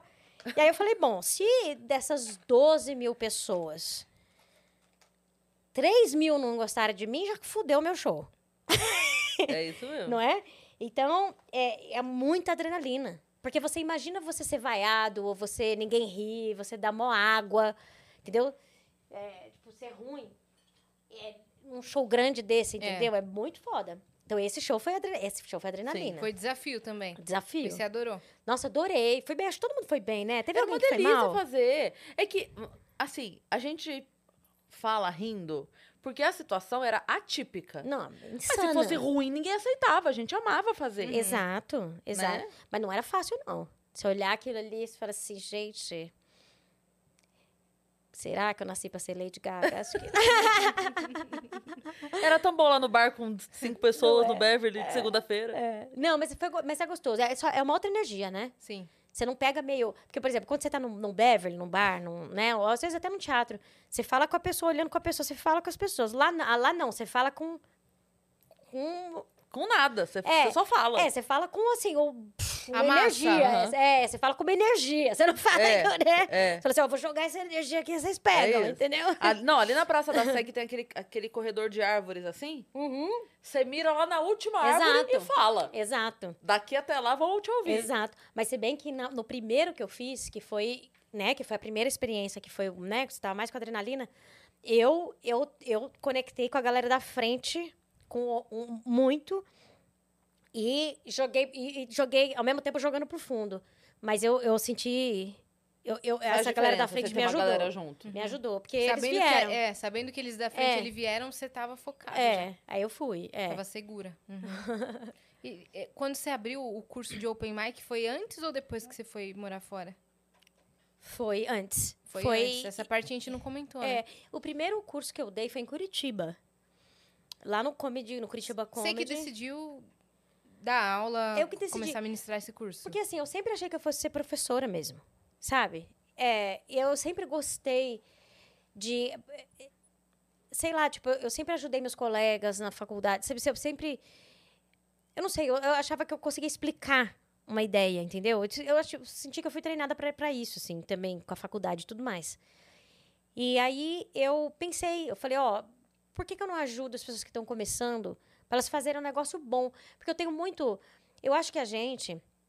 A gente que tá, tá dentro de uma arte, né? O stand-up é um, o stand-up, a comédia stand-up é uma arte, né? Um, um- um gênero, um- uma arte. E eu acho que a gente o- o que, o que a arte conecta. Toda arte, toda cultura, ela é feita para conectar a gente, certo? E aí eu penso, é, eu perdi totalmente. Acho que eu fui falar uma coisa muito filosófica. Deu um gole de coca. E você se formou há tempo demais pra... Não, é. é, não, ah, é do, do, do, Da, do, do Open Mic, do, do, do workshop. É. Workshop. E aí, então, esse, esse lance da, da arte, né? É- eu amo a arte do stand-up. Eu amo a arte do stand-up. E eu acho que a gente que é artista, a gente, claro que a gente tem que se preocupar com a nossa carreira, mas eu acho que a gente tem que se preocupar com a arte. Eu, eu, eu acredito nisso. A gente tem que prestar respeito à arte, entende? Da coisa. Uhum. E eu via que eu tinha como contribuir com a arte. Falei, se eu ajudar as pessoas a começarem com uma base sólida, sabendo como escrever uma piada, elas vão conseguir, daqui a uns anos, expressar suas ideias, expressar os pensamentos originais que ela tem na cabeça, expressar o seu senso de humor. E eu achava que isso era uma contribuição para a arte. Então eu fiz isso e todas as vezes que eu dei aula foi muito mais assim, po- porque eu acho que a gente tem uma, que ter uma contribuição com a arte enquanto artista, é, mais do que qualquer outra coisa, sabe? E, e eu adorava, sempre, eu sempre gostei. Daí eu percebi que eu comecei, a, eu comecei a perceber também que eu conseguia ver é, os alunos e eu, e eu comecei a ficar muito interessada em como que as pessoas descobrem o seu senso de humor. E como que, ela- como que elas manifestam. E tentar descobrir também, às vezes, quando a pessoa ela, ela tem um senso de humor, porque todo mundo tem. E, por exemplo, ela escreve uma piada, e ela está começando, obviamente, não tem experiência nenhuma. Ela escreve uma piada, e às vezes eu- a piada não tá ali. Ela escreve uma piada que não tá bom, não tá funcionando, não é uma piada ainda. Mas eu, fico, eu gosto muito de ficar tentando entender aonde que o, o senso de humor dela tá, para entender aonde que a piada dela tá. Uhum. Então, eu, eu, eu, eu percebi também que eu tinha um prazer de fazer isso, de entender, a de entender o senso de humor da pessoa e também tentar ajudar algumas dicas para ajudar essa pessoa a chegar perto desse senso de humor dela, que é o que a gente faz, né? É o que a gente tenta buscar na carreira, a carreira inteira. Então, eu percebi que eu poderia contribuir com, com isso. Então, foi assim que eu comecei a dar aula. Foi por isso que eu comecei a dar aula. Quantas Mas turmas você fez, Carol? Você lembra? Nossa, não tenho nem ideia. Não lembro. Aí eu coloquei uns vídeos também na internet que eu tirei, todo mundo reclama, todo dia eu recebo uma mensagem. Você colocou vídeos do Eu, curso? eu coloquei vídeos de, de dicas, né? De stand-up, de como escrever piada, de como não sei o quê. Mas eu tirei Por porque que, eu. que você tirou? Porque os vídeos eram horríveis, assim. Eu gravei esses vídeos em 2000, sei lá, lá, com uma, maqui uma máquina, uma máquina de campo. Foi, é, foi, Uma máquina, era nem... uma- foi antigo mesmo. É, tava muito feia a produção. E, eu- e aí eu não queria deixar mais no meu canal. Eu achava que tava sujando o meu canal. Aí eu tirei uma vez, porra, eu recebi tanta reclamação, eu coloquei de volta. Agora eu falei, não, eu vou ser mais forte. Vou ser mais forte do que eles. Tirou pra sempre. Aí eu tirei. Mas você Porque vai refazer. Então, se eu, se eu refizer direito, bonito, me- melhor, beleza. Se eu coloco. Mas não sei também se eu vou refazer. Não sei. uhum. Vamos ver. Eu- a gente tem muito recurso agora, eu acho. Sim. Tem muito livro, tem livro em português. O livro do Léo Lins é excelente. É. O livro do Léo Lins é A Cris excelente. sempre cita como É. exemplo. É. Você escreveu, inclusive, né? Um... Na contracapa, assim, Na a contracapa. segunda, a, a segunda edição, né? A primeira É, edição. Eu escrevi também. E é, e é exatamente isso. Hoje as pessoas têm mais acesso. O, o Oscar falou uma coisa aqui que eu sempre lembro, e eu achei muito interessante esse pensamento dele, porque eu nunca tinha parado para pensar isso. Ele falou assim: é, quando, quando a gente começou, tipo, hoje as pessoas que começam no stand-up, elas começam pensando assim. Pô, quero fazer esse negócio, quero ser bom para ganhar dinheiro. Aham. Que é um pensamento é, totalmente Ok. plausível, tá tudo É. certo. Uhum. Quando a gente começou, a gente não sabia que era possível É. ganhar dinheiro. A gente Exato. fazia porque a gente gostava de fazer. Exato. Tanto é que a nossa geração lá atrás da comédia, Aham. a gente tinha outra profissão. Uhum. Sabe? A gente Aham. vem de uma professora, de um bancário, de um publicitário, de um- É. A gente tinha uma profissão e a gente fazia aquilo nos intervalos. Uhum. Acaba que o intervalo acaba valendo mais a pena. A gente era adulto, né? A gente começou adulto. Isso! Isso! Aí agora, e não vejo mal nenhum nisso, eu só tô É, não, comentando óbvio, como é só- situação. Exato, é o momento. É, É. Mas como situação, um- é uma galera muito nova começando, que é ótimo, é É, lindo, é. incrível. Porque o gênero tá aí. Agora é algo. Isso. É. Mas hoje a pessoa olha e fala assim: quero trilhar esse caminho. E aí ela vai conseguir ou não, vai ser boa ou não, vai. Uhum. Enfim, aí É, é- são outros é. fatores. É. Mas ela olha e vê um caminho. A gente Exato. olhava e vinha, mato. Nada. Vinha, via plantação de milho. vinha, vinha, vinha sentada no jeguinho. Pelo menos aqui no Brasil, né? É, É, não tinha. tinha Então, a referência gente tinha que né? explicar para as pessoas o que, que era stand-up antes de começar o show. E às vezes as pessoas ficaram, ficavam constrangidas, que a gente fazia, claro, muita piada autodepreciativa. Só que a gente tava. Era, a gente era a Ai, gente. que dó! E as pessoas ficavam, nossa. Tipo, às vezes É. elas Não levavam a sério. assim. É. Caramba, Então, aham. Nossa, foi, né? Eu Também falo- foi legal. Eu falo hoje assim que é, se uma pessoa que tá começando chega num dono de bar hoje Hum. e fala, quero fazer stand-up aqui, e o, cara fala, não quero, sabendo o que é stand-up, acredite, você já tá muito na frente de onde a gente Exato, tava. exato. Porque a gente tinha que mostrar, Quer fazer o quê? explicar. É, Nossa, Vai pôr seu isso. stand aqui, não vai pôr stand É, não vai pôr estante de nada aqui, não quero vender batom. Era isso, entendeu? E aí, então eu Nossa. falo, cara, hoje as pessoas sabem o que é. Pode gostar ou não, Uhum. mas parte do princípio que sabe o que é. É, É. Então já, já andou 10 casinhas nesse jogo do stand-up aí. Já tá Exato. muito melhor do que É. tava. Nossa, é muito diferente. Eu nem consigo. Às vezes eu fico pensando como que é a vida de um comediante que começa hoje, né? Acho que eu tô muito fora da... Não, eu não sei como é que é, que a galera... Acho que tá bem difícil. Tá bem mais difícil do que na época Claro que que sim, claro que sim. Porque aí É. a- a- a- não, existe um- não existem vagas pra uma coisa que não, não, não tem números, não tem. Não é que só cabe 50 humoristas no Brasil. Não, É. tem, não tem isso. Mas é meio que o espaço foi preenchido É. Com nomes. Uhum. Sim. Né? Assim como o podcast também. Acontece É. a mesma coisa. O espaço é preenchido e aí vai surgir, vai surgir. É. E os que forem bons vão, Vão- vão é. crescer, tá tudo certo. Mas é muito mais difícil. Uhum. É. É, muito mais difícil. É, é você começar uma marca de geladeira hoje, pensa. Você pode ser incrível, mas tem as Você marcas tem que que ter já um estão aí. muito grande É. pra poder ficar entre Exato. as maiores. Mas não é uma Brastemp, né? É, não é uma Brastemp. E quem que passou pelo seu workshop, que, que hoje tá na cena, que seguiu, que trilhou? Todo mundo praticamente, Ariana né? Nucci, né, gente? Minha filha. Sua filha Ariana Nucci. É. A Ariana foi, ela fez minha aula, eu lembro que foi, acho que foi a primeira aula, acho que foi a primeira aula dela, uma das primeiras. E ela já era muito engraçada. Ela é muito. Porque a Ariana, ela tem uma coisa que ela, ela tem um lugar dela que ela não se leva a sério de jeito nenhum, sabe? Eu lembro que eu virei pra ela, eu, né, na aula, eu perguntei, não, mas que, você quer fazer stand-up por quê? Aí ela, ah, porque eu quero ser famosa. Mas ela falou com uma coisa, tipo, sabe? Mas, tipo, foi tão engraçado, todo mundo começou a rir. E aí elas contando as coisas dela e falando das histórias, que daí você fala, ah, você quer falar sobre o quê, Sim, sabe? Assim, sim. material. E ela contando as histórias dela, engraçado pra caramba e tal. E Ela é. Ela é ela é é. muito engraçada. Ela é maluca, né? A Sim. Ariana é maluca. É. A Ela pessoal, contou da, da grana que ela gastou É, na é. gringa. Você acha É. que a Ariana é normal? A Ariana não é não é. normal. A Ah, Ariana é eu gastei maluca. um milhão. Ela fala como se não fosse nada, É. entendeu? Isso que é muito engraçado. Você. Faz tempo que você não vê um show da Ariana? Um show mesmo? Faz. Valendo? Faz tempo? Faz, porque. Carol, é, você vai ficar de queixo caído. é mesmo. A Ariana tá Eu quero muito ver. absurdo É. o que ela tá fazendo no palco. Ai, que bom. Assim, a gente tem o clube, né? Eu e a Eliane. aham. Então, a, a gente fala, Arinha encerra. Arinha encerra porque não tem condição. O que ela faz no seguir. palco é. Sabe quando a gente fala assim? Quem tem música vai por último, o Aham. mágico vai por último, porque não dá pra entrar depois, sabe assim? Cara, não dá. A Arin tá Nossa, tiro de canhão Eu mesmo. fui ver outro dia. mesmo, eu amei. mesmo. Eu Ai, amei que as três. bom, as três gente. muito incríveis, assim. Que bom. Nossa, eu fico muito feliz de ouvir. É, então, daí ela, fe- ela fez e eu já mandei. Eu falei pra ela fazer um open lá no Morro de Salto Alto. Que E foi aí quando a ela gente fez. conheceu. É. E daí ela fez, acho que ela foi bem, né? E. Roubou, né? Roubou. Roubou porque levou todo mundo que trabalhava com Isso, ela. Ela trabalhava- contou isso aqui. É.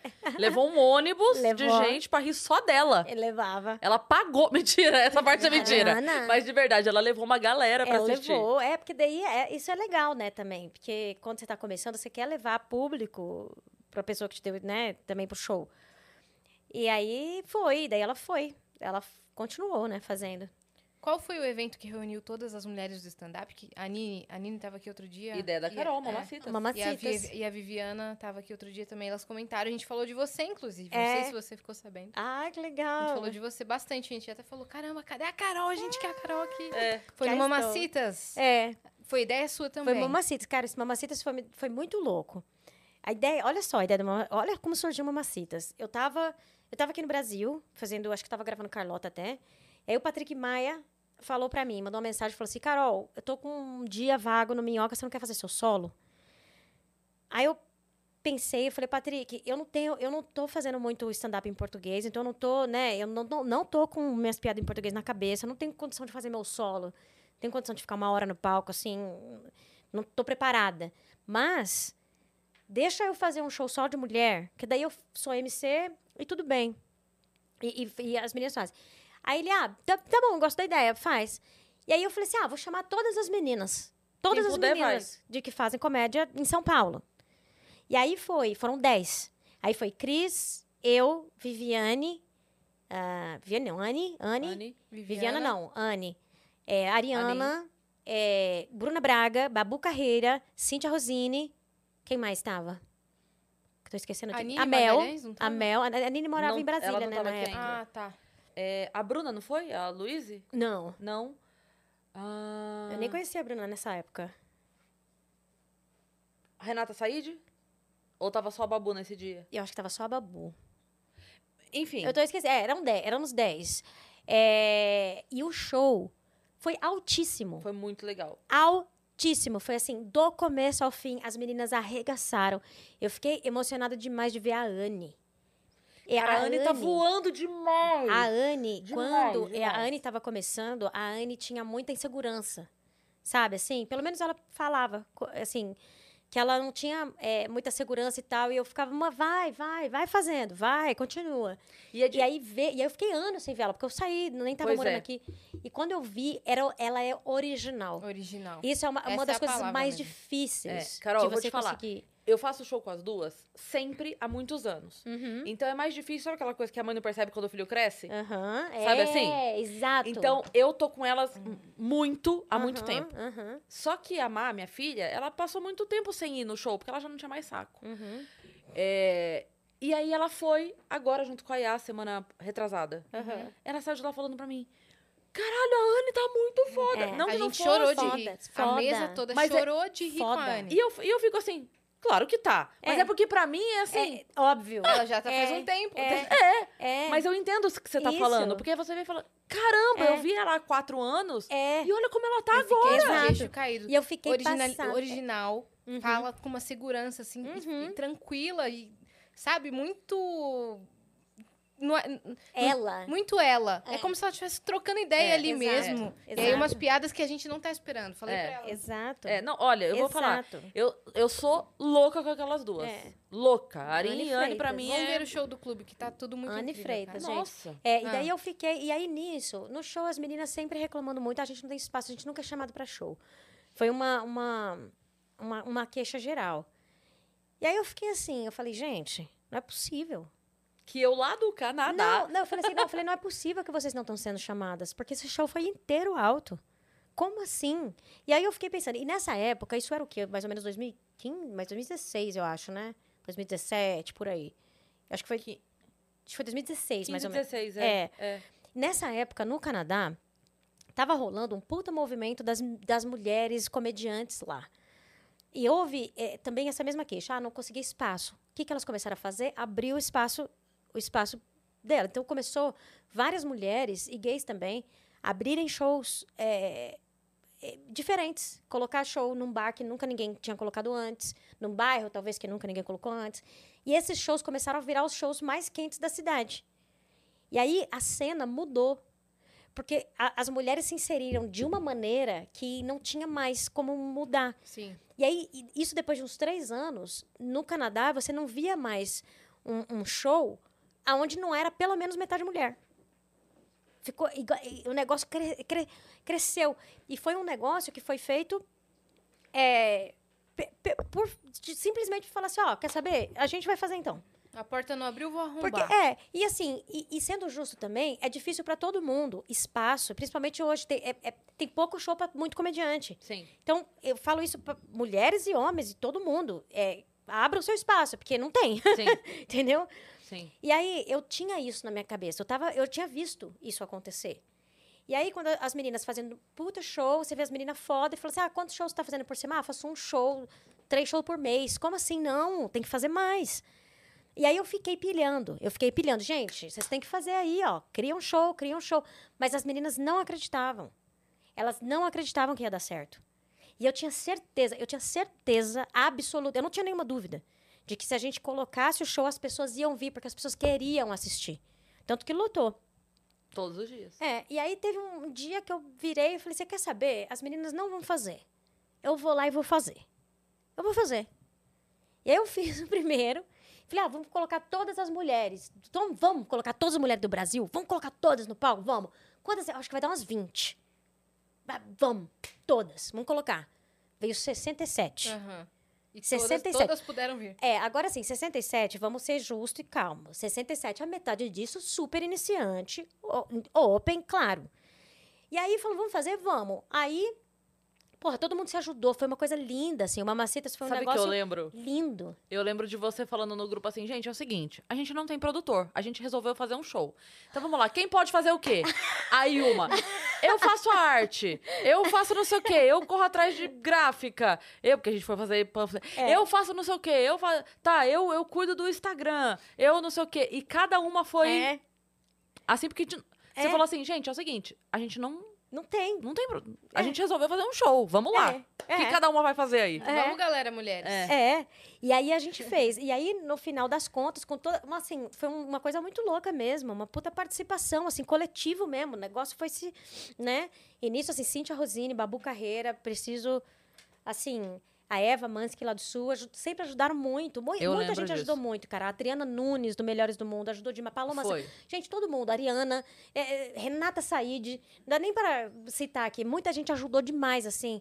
Pra acontecer. É, pra acontecer. Aí a gente fez 67, pegou 67. Aí o que, que eu fiz? Eu falei, vamos fazer o seguinte: ó, vamos pensar já no profissional da mulherada. Vamos ter uma headliner. Vamos ter a estrela da noite, que vai ser uma mulher. E vamos ter uma MC. Porque os shows aqui, a galera parou de fazer MC, né, Cris? O que, que é aí? O que, que tá Sim. acontecendo? Gente, não tem mais MC. O que, que tá acontecendo? Tem que ter MC. Pelo amor É de isso? Deus, gente, o que, que vocês estão fazendo? Tem que ter MC, tem que ter MC. E aí eu falei, vai, a gente põe uma MC. Então a gente faz de um jeito que a gente põe no sanduíche as meninas que estão mais começando, protege elas, põe uma que vai bem antes, uma que a gente sabe que vai vir depois, entendeu? Protege todo mundo, o show vai ser bom inteiro, a headliner vai arregaçar, então o show vai ser bom pra plateia, vai ser bom pra todo mundo. Sete shows, Yasmin. Lotamos os sete Meu shows. Deus. Lotamos os sete shows. Mais da metade da line-up era open mic. Aí você vai me dizer que o público não queria ver isso? Quer. Entendeu? Eu falei, porra, é isso. É Sim. isso. E foi foda, assim, foi foda. Conseguimos imprensa, conseguimos um monte de coisa. Foi lindo, foi Você acha lindo. que a cena mudou depois do Mamacitas? Cara, eu Desse? acho que mudou, porque veio depois do dopamina. A Renata Said fez Sim. dopamina, criou. E eu acho que a impressão que eu tenho é que as meninas ficaram. Uma, é, dá pra fazer. Sim. Porque aí depois, aí no meio do Mamacita, aí no meio do Mamacitas, acho que até no dia da festa, assim, as meninas, mesmo as meninas que estavam mais envolvidas na produção perto, vieram falar pra mim, falou, Carol, a gente não acreditava. A gente só topou fazer porque era você, a gente não ia falar não pra você. Mas a gente sempre achou que você tava louca. A gente achou que não ia lotar. Show de mulher não lota. Eu falei, jura que vocês não acreditam? Aí, aí elas, assim, mas você acreditava? Eu falei, gente, eu sempre tive certeza, eu nunca tive. não- eu sempre tive certeza. Eu não, tenho, não, foi um negócio assim que eu achava que podia não funcionar. Eu, eu achava assim, talvez eu não pensasse que ia lotar, esgotado, shows. sete shows. Talvez eu achasse assim, talvez a gente lote três shows e quatro seja, quatro seja a minha casa. Vamos dizer assim, no mínimo, entendeu? Assim, mas que a gente, que não desse certo, isso nunca passou na minha cabeça. Eu tinha certeza absoluta, eu tinha certeza absoluta. E aí foi. Aí no segundo ano, foi 2018, a gente, aí o negócio cresceu. Eu dei 102 meninas. 15 shows. Caramba, cara. 15 shows. Lotamos os 15 shows. Lotamos os 15 shows. Meta, mais da metade open mic do Brasil inteiro. Veio a menina de Roraima com cocar na cabeça fazer o show. Deus, A outra menina do Rio, Fabi Dias, a coisa mais emocionante, eu quase chorei esse dia. A menina tá ali, ó, chega pra mim. emocionada. É, não, cara, a menina chega pra mim, juro por Deus, a Fabi, foda, menina super talentosa, chega pra mim, super assim, humilde, assim, fala assim, Carol, é, eu quero muito fazer o show, mas eu acabei de ter um filho e eu preciso, e a gente tava com espaço limitado. E ela falou assim, eu preciso amamentar meu filho, eu preciso que meu marido fique no camarim, não tinha, sabe? E eu falei, cara, com certeza, pelo amor de Deus, arrumei um lugar lá pro marido dela ficar com o filho. A menina antes do show, amamentando aqui, ó. Chama ela no palco, ela dá o filho pro marido aqui, ó. E vai, faz o Nossa, show, cara. arregaça, volta. Filho da criança, assim. Muito emocionante. isso, né? E aí todo mundo se ajudando, assim, foi lindo. Foi muito lindo mesmo. Isso foi Emocionante, ano? mas eu não quero fazer mais, não, dá muito trabalho. Muito Obrigada, BO, foi né? ótimo, não quero mais. Muito B.O. Adorei, nota 2. Não, é, um- é uma produção, né? É. Uma- um Você tava festival com encabeçando 100 o festival? pessoas.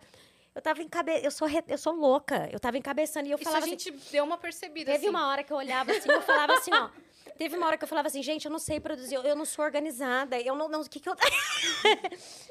Mas eu tinha que fazer, Uma né, cara? cara lotou É. 15 Lotou, shows. foi foda. Mulheres E eu- do Brasil inteiro. É, e eu acho que mudou, sim. Mudou, mudou a cena. Eu acho que mudou a cena depois disso. Pra sim. abrir os olhos de algumas mulheres e falar, cara, É. tem um público, as pessoas É. querem sentir ver. É. E eu nunca esqueci a maneira como a Paloma me chamou no palco, sabia? Como foi? Ela, ela falou tão, tão carinhosa sobre mim, porque a gente faz as coisas e a gente, quando a gente faz de coração, É, a gente não lembra, né? é, exato. E aí ela foi me chamar, eu era, tava, a gente tava lá no acústico, Uhum. É, E aí ela, é, headliner, e ela foi encerrar, e daí ela falou, agora eu vou chamar ela e tal. E aí ela começou a me apresentar, e ela contou no palco a história da primeira vez que ela veio pra São Paulo. Que ela tava sozinha, que ela não conhecia ninguém, que ela não tinha lugar pra fazer show. Que eu saí de Sorocaba e vim buscar ela em Congonhas, porque ela não sabia se movimentar aqui. Uhum. E que fui, que levei ela, que apresentei pras pessoas. E ela contou, ó, eu vou chorar. E aí ela falou isso no palco, mas assim, de uma maneira tão carinhosa, sabe? Eu fa- e- Eu falei, Uhum. meu Deus, isso foi há 12 anos. E ela, tá, e ela não esqueceu. Marcou ela. Pois É. é. Que lindo. Foi muito É. legal, foi muito legal ela, ela É. a maneira como ela falou, não não pela não ah, me, me exaltou, mas tipo assim, ele fala, caramba, É. olha, olha como eu te contei aqui de você ter É. marcado a frase pra mim que você nem lembrava que tinha falado, Exato. provavelmente tava até bêbada. Mas Tem uma generosidade, assim, né? É, de lembrar, É. falar, não, essa pessoa me marcou, porque naquele momento que eu tava em X situação, ela tava lá, do meu lado. É. Isso é Isso- muito foda. E sabe que louco? A gente tá falando isso aqui, eu acabei de, de- de me deparar com o fato de que a gente tem uma história, a gente criou uma história. Sim. As mulheres no stand-up, a gente criou uma história. A gente tem uma história, a gente tá crescendo, né? É, cada uma, né, no seu nicho, você co- com esse podcast que tá fazendo super sucesso.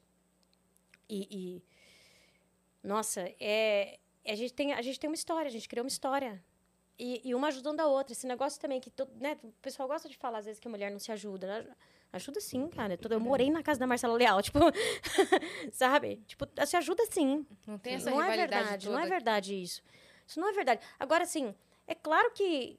Me dá licença, deixa eu não gostar de alguma mulher. Tem mulher que eu não gosto mesmo, é, gente. eu tenho que gostar de toda mulher. Tem O que, umas, que você tava falando pra gente lá no filha da. Tem umas filhas da puta que eu não quero gostar delas, caralho. Eu peço licença pra sororidade, é uma merda. Mas assim, né? Mas eu digo assim, mas óbvio que vai ter. Óbvio, gente, pelo amor de Deus, você não tem que gostar de porque- todo mundo, mas, mas existe uma ajuda sim. Pessoal falando, acho que a Carol não gosta de fulana. E sim, realmente. Não, Não, é- gosto. É, não. É isso. É. Mas eu achei muito engraçado que a gente tava conversando aqui, aí você falou, é, as- não é que mulher não gosta de mulher. Pessoas não gostam de pessoas. A gente se suporta. Tem uma coisa que chama tolerância. A gente se tolera. Gente. Esse negócio, a mulher não gosta de mulher, né? Homem também não gosta de homem, ninguém gosta de ninguém. Pelo amor de Deus, gente. Ok? Vamos ser realistas, né? Mas é muito isso mesmo. Às vezes a pessoa confunde o fato de não ser é, da mesma turma com o fato de não se gostar. Por exemplo. Aham. Entendeu? É, eu, eu vou dar um exemplo, cara, aqui de a Bruna, quando veio, a Bruna Luiz, quando veio. Ela falando, porque às vezes falam isso pra gente. Cria uma rixa que não existe. Aham, Sabe? aham. Eu falo assim, gente, mas o fato de a gente não andar de bracinho braço dado. dado no shopping, get along gang, não quer dizer que a gente não se goste. Uhum. A gente só não é brother. Ponto. É. Mas até aí, entre os meninos também. É. Tem turminha, tem os caras que, por exemplo, o, o Romano e o Padilha, eles se reúnem pra cozinhar. Eles se encontraram nesse lugar aí de gostar de cozinhar. Uhum. Ah, então por que que não chama o fulano também? Haha, sabia que não só. É. Não, caralho! É Ele gosta de cozinhar, ele vai ficar de fora. é, é, tipo é? assim, se eu for viver o dia a dia da Bruna de balada, eu vou viver morta. se a Bruna for viver o meu dia a dia, ela vai morrer entediada. É, Então, assim, então- não- é só estilo de vida. É, claro. só isso, a gente Não, se e gosta. Gente, e afinidade. Afinidade. É normal. Esse negócio é natural. Vai ter gente que você vai ter mais proximidade e vai ter gente que não. E você não Né? odeia essa pessoa. Exato. Ou às vezes Exato. odeia. É. E às vezes falando. odeia também, tá tudo Mas não precisa nem ficar é. falando sobre isso, sabe? É. Mas enfim, é- é- eu acho que é. Enfim, a gente tá provando aqui que a gente se ajuda assim, né? Tipo, Inclusive, a Carol já me defendeu pra pessoas mais, Denúncia, denúncia. mais vamos dizer assim, é, mais próximas a ela na maneira de pensar. Porque me conhecia há há anos e falou: não, a Cris não. Ela tem certeza que não sei o que, não sei o que, não sei o que. Em situações que ela poderia muito bem ter falado: ok, a Cris é do outro grupo lá, eu sou daqui e foda-se. Mas isso, isso eu não. Cara, esse negócio, eu acho que, que não existe. Eu acho isso. Essa polarização, eu não acredito nisso. Isso é rede social. Porque a gente. Todo mundo tem diferença. Todo mundo tem diferença. Mas antes a gente escolhia é, prestar atenção no que a gente tinha de igual. Uhum. Com certeza. né? Eu acho que se alguém assiste aqui, al- alguém, por exemplo, vai ver nossas personalidades, vão dizer, a Cris é antifeminista, a Carol é feminista, vamos dizer assim, né? Vamos dizer assim, internet. Quando, quando que, dentro de alguma questão feminina, vamos dizer, do stand-up, que a gente conversou sobre e a gente, a gente entrou- discordou. e a gente discordou. Nunca. Pois é. Pois é. O que que é, por que, que a gente é tão diferente? Você sabe que uma vez eu tava conversando com o Banguela e aí eu tava contando pra ele da, do- que quando rolou a história da separação, que eu não tava bem e que tinha acontecido tudo aquilo, e eu falei pra ele assim: que é, naquele momento, o que me fez levantar da cama, quando eu tava naquela semidepressão ali, falei, o que me fez levantar da cama foi quando eu pensei assim, cara, eu sou a primeira pessoa na vida da minha filha, não é nem a primeira mulher. Eu sou a primeira pessoa na vida dela. Se eu mostrar pra minha filha que quando o homem vai embora, a vida da mulher acaba, o que, que eu tô dando de lição pra ela? Então eu me levantei. E aí eu lembro. Carol, eu lembro o Banguela do meu lado falando isso. Ele falou: se eu contar pras pessoas que a frase mais feminista que eu ouvi da minha vida veio da Cris Paiva, ninguém vai acreditar em mim. ninguém vai acreditar em mim. Mas essa foi a coisa mais feminista que eu já ouvi. Tipo assim, você se baseou numa mensagem de força feminina Pra uma mulher. pra, uma, pra sua filha. Filha. Tipo, eu não posso mostrar pra minha filha Aham.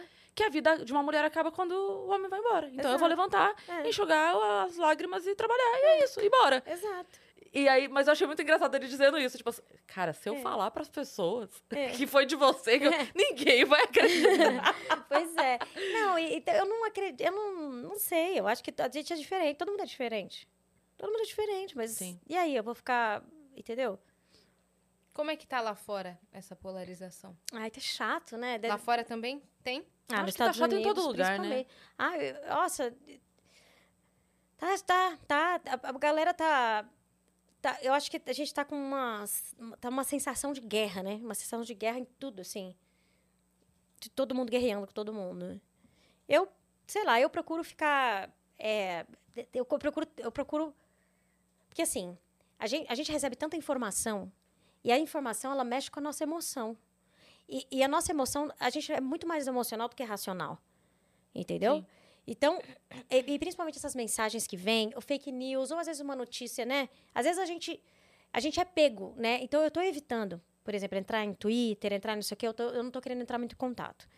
Eu vejo, assim, eu procuro tentar entender o que está acontecendo, mas assim, eu gosto muito de escutar, por exemplo, eh, um sociologista que vai falar dos efeitos da pandemia, porque ele fez um estudo da, da, da peste negra. Essas coisas eu gosto de, de escutar enquanto eu tô cozinhando, sabe? Mas agora é, ficar vendo. terapêutico, né? É, é. Mas agora ficar escu- vendo a, a- a opinião do fulano, do Sim. cicrano, e aí ficar puto, porque você fica. Sim, Você fica e você começa a não, não gostar das pessoas e, e não tem nada a ver, pois é. sabe? E, e- então eu acho que a gente tá no meio de uma loucura. Que eu, eu quero sair dessa loucura. E você acaba quero. se afastando de pessoas que estão de fato próximas de você pra Exato. defender pessoas que não sabem nem que você existe. Exato. né? Exato. E, e assim, é, defender o quê? Pois é. O que exatamente? O que eu, eu é isso, né? Tá falando isso, a cultura, por isso que a cultura é tão importante. Eu acho que é a cultura que vai curar essa nossa polarização, porque é a cultura que une. Sabe? Tipo, ontem eu tava fazendo show lá no Minhoca, foi legal pra caralho, tipo, uma plateia, a gente tá todo mundo rindo junto. Eu fiz muita interação com a plateia, então a plateia fez muito parte do show, sabe? E tava todo mundo rindo junto, e todo mundo. Aí eu falei, cara, é isso, a cultura que une, a gente precisa unir. A gente precisa unir, essa polarização vai matar a gente, matar a gente. Não, as- nós somos diferentes, mas a gente, te- a gente tem diálogo, a gente tem que dialogar.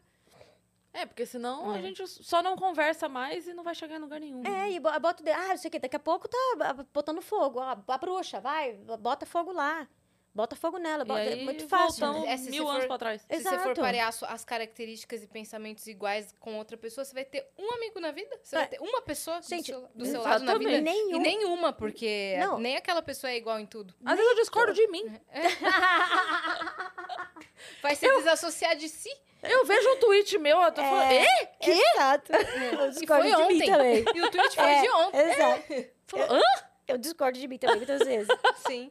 Exato, então, gente. Aí, aí você foi pro Canadá. A gente, a gente tinha mencionado isso, mas não É. falou como é que foi a experiência.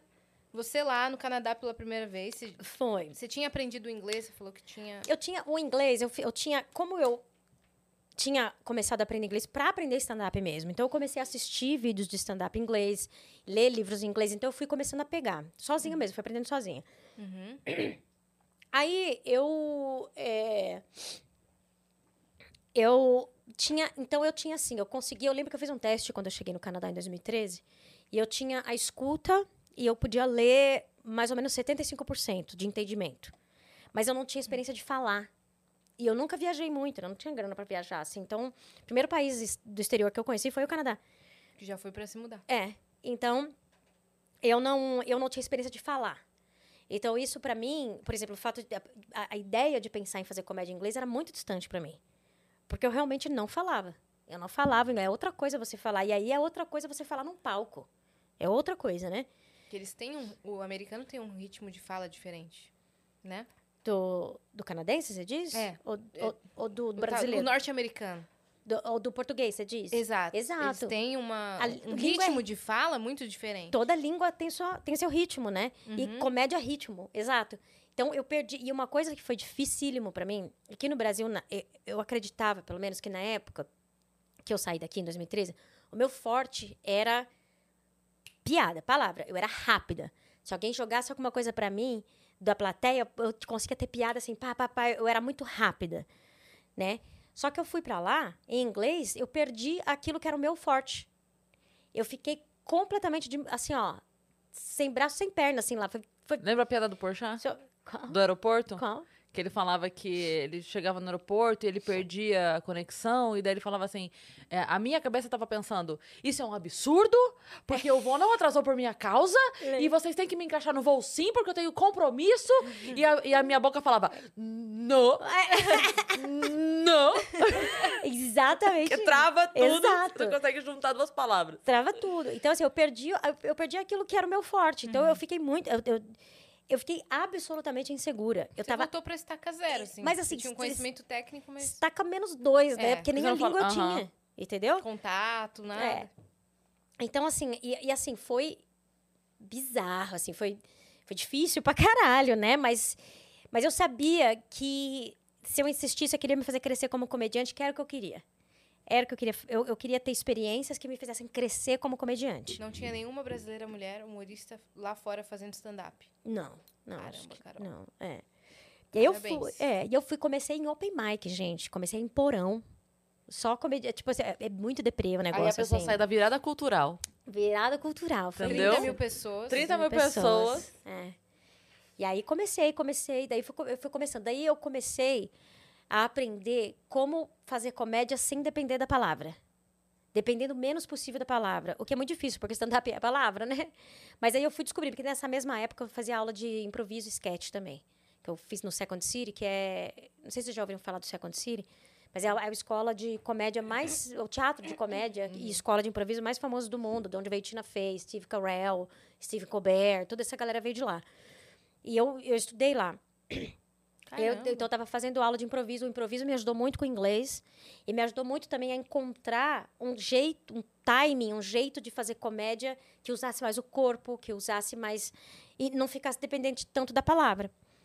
E aí foi isso, eu fui descobrindo. E, eu- e aí, no primeiro ano, eu consegui, eu vi que já estava. Eu, eu cresci como comediante. Eu lembro que eu vim gravar um Comedy Central aqui em 2015. Então eu já estava lá um ano e meio. Eu lembro que eu fiz uns shows aqui e eu falei assim, mano, tá tão fácil. e aí eu vi o quanto eu tinha crescido como comediante. Eu falei, caralho, eu cresci como comediante pra caralho. E aí cada vez que eu vinha, eu falava assim, mano, eu cresci, eu cresci. Porque lá é muito mais difícil, né, pra fazer. E aí eu comecei, daí foi assim. E aí eu, eu não sabia, eu achava que eu ia voltar pro Brasil um- mais ou menos um ano e meio, dois anos no máximo. Eu falei, ah, eu vou fazer todos os cursos do Second City que eu puder. Vou aprender coisas que eu não conseguiria aprender no Brasil. Levo alguma coisa pra lá. E- Mas como você, desculpa abrir um É. parênteses. Como que você conseguia show? Você ia lá no- Ah, nos locais, porque falava, ó, sou uma comediante brasileira, me chama. Então, o, o stand-up lá fora, lá América, no Canadá e nos Estados Unidos, é tipo barzinho, voz e violão aqui. Tem, tem muito. Então, tem um esquema que chama open mic, que é o microfone aberto. Então, tem várias noites de microfone aberto, que é um bar, geralmente um boteco, que bem tem lá... assim. É, meio, um comediante, um wannabe, um comediante iniciante, assim, começa essa noite. E aí, quem quiser ir, é só você põe o nome lá e você faz cinco minutos. A plateia, geralmente, é só de gente que quer ser comediante também, então é bem deprê, porque ninguém que tá prestando atenção em você, ninguém quer rir. Eles só querem falar. É, geralmente, às vezes tem uma plateia ou outra, mas é mais raro. É, então é só você ir lá. Então são noites muito que você vê de tudo. Você vê de tudo, assim. E lá fora é, é bem pesado o lance da comédia. Tem umas coisas pesadas. Tipo, teve. é, dois caras foram presos. Um cara foi preso por pedofilia, o outro porque mostrou o pinto para umas estudantes da faculdade. Toda essa galera de open mic aí, porque o microfone é aberto, qualquer um pode ir, só tem uns malucos. Tem uns malucos. Tinha um cara que ia lá que eu tinha até um pouco de medo dele, assim, que ele era meio esquizofrênico, assim. Ele começava a falar, às vezes não conseguia parar. ele- Então, é, mas tem um microfone aberto. E aí, o que, que eu fui fazendo? Eu comecei indo, comecei indo, comecei melhorando. E aí, quando você vai, melhora, aí tem um outro comediante que, que tá fazendo o mesmo, sabe? Fala assim, ah, tem um showzinho melhor lá, eu vou te indicar. Aí você vai e faz. Aí você vai bem, aí o outro cara, ah, eu tenho um outro showzinho, vou te indicar.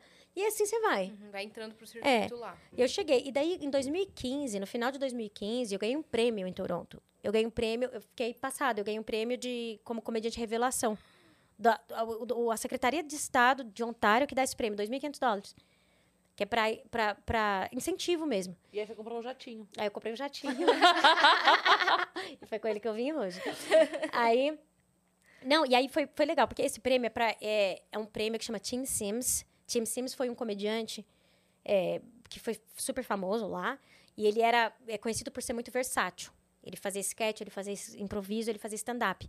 Então, esse prêmio é para é pra comediantes que, versáteis. E naquele ano, eu tinha feito o meu show de graduação do conservatório, que é o, o- a aula avançada do Second City, que o final do curso é você fazer um show no palco principal deles. Nossa. Então eu fiz, eu fiz com o grupo, né, com a classe, eu fiz três cenas. E aí, por causa de- desse show e por causa do- de, de ter atuação no stand-up também na cidade, eles me deram o prêmio. Uhum. De artista versátil É. e comediante revelação. É, e daí quando eu legal. ganhei esse prêmio, eu falei, porra, é possível, vai ser difícil.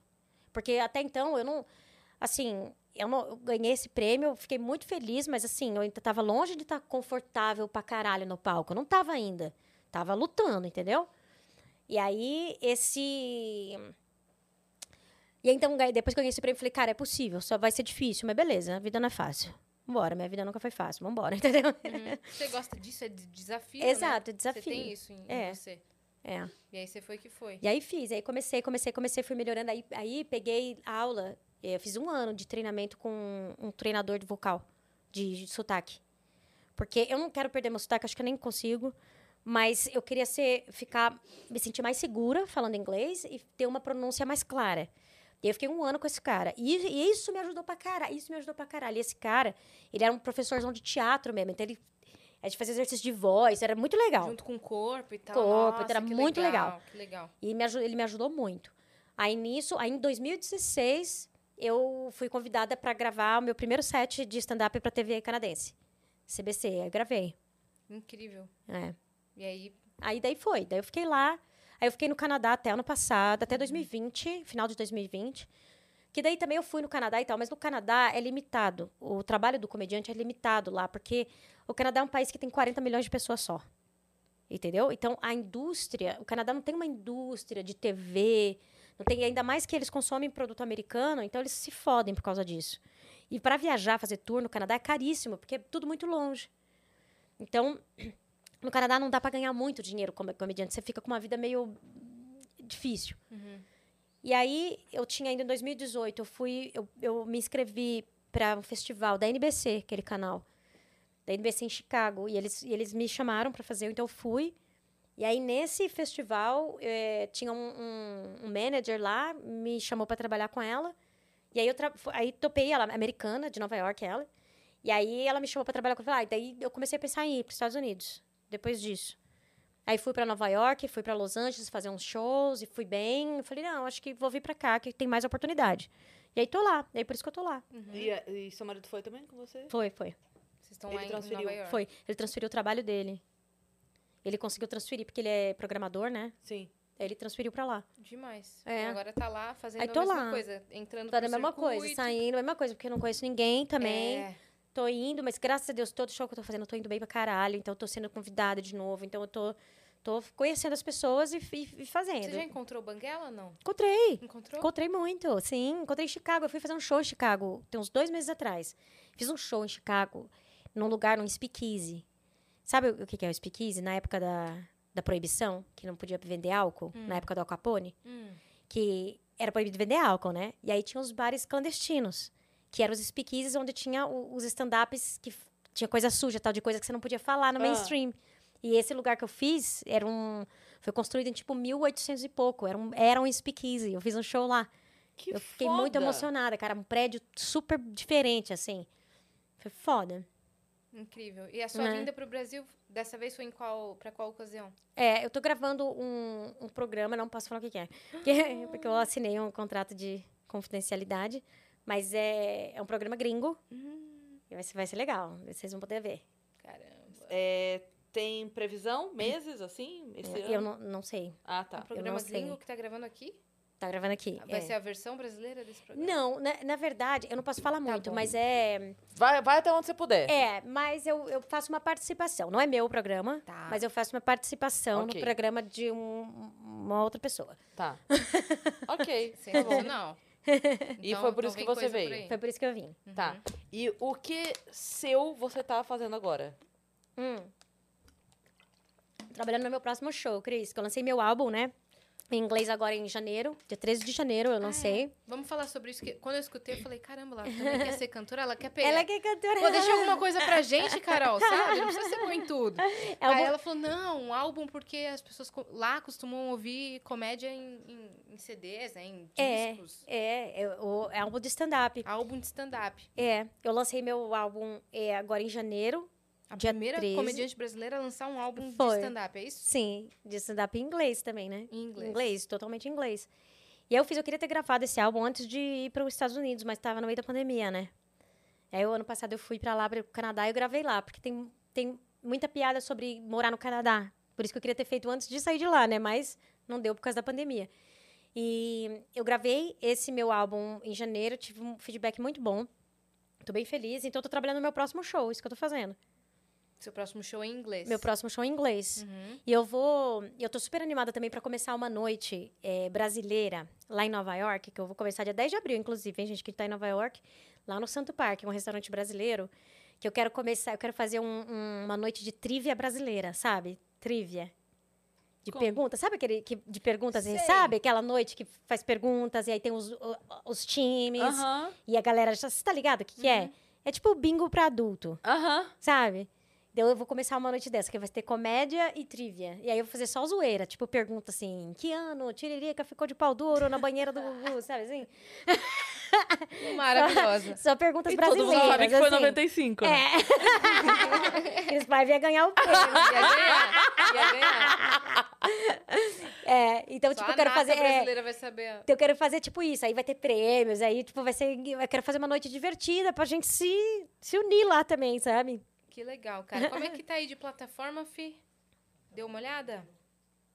Vamos ver se tem alguma perguntinha. Tá clean? Tá. Beleza.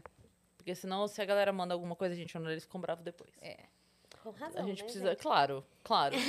Mas aí, es- esse álbum seu aí, ele já foi lançado? Como é que é? Foi, tá? Qualquer, você pode ouvir no Spotify, iTunes, tudo que é lugar. Como que a galera faz? Passa aí o Carol caminho das Zócoli. pedras. Meu nome chama Legal, né? Legal. Chama Legal, que é legal, né? Porque, eu, Aham. porque eu virei cidadã canadense, então por isso que eu vi- coloquei o no- de Legal. É, mas é tipo legal. Uhum. Então, Carol Zócoli, legal. Daí procura em todas as plataformas digitais. E, é, e é legal que a pessoa pode ir escutando no É carro. legal. É. É, é legal. E é, É legal, porque legal. a pessoa pode ir escutando lavando a louça e É. tudo mais. Você sabe que eu. eu É um jeito diferente de consumir comédia, né? É, é, é, não, e é muito legal. E tá vindo aqui pro Brasil também, viu, gente? Tem a. É, a Cancel Records tá começando com isso aqui agora. Tem uma, uma, uma galera que tá Já começando. sabemos de pessoas próximas a nós que vão lançar seus Ah, álbuns aí é, em exato. breve. Oscar Filho, Arena Nutt, né? Ó, já explanou. É isso. Não, não podia É. falar, não? Não, não sei, Podia. eu não sabia. Você está falando é porque pode. É, que po- a Sei. gente não sabia que podia. Eu É. não Às assinei gente de confidencialidade com ninguém. Se eles não podiam ter me contado as ao deles. Exato. E aí. E aí é isso. Daí foi, foi muito legal. Eles ouvem muito stand-up em álbum, né? No formato áudio, que é muito legal. Uhum.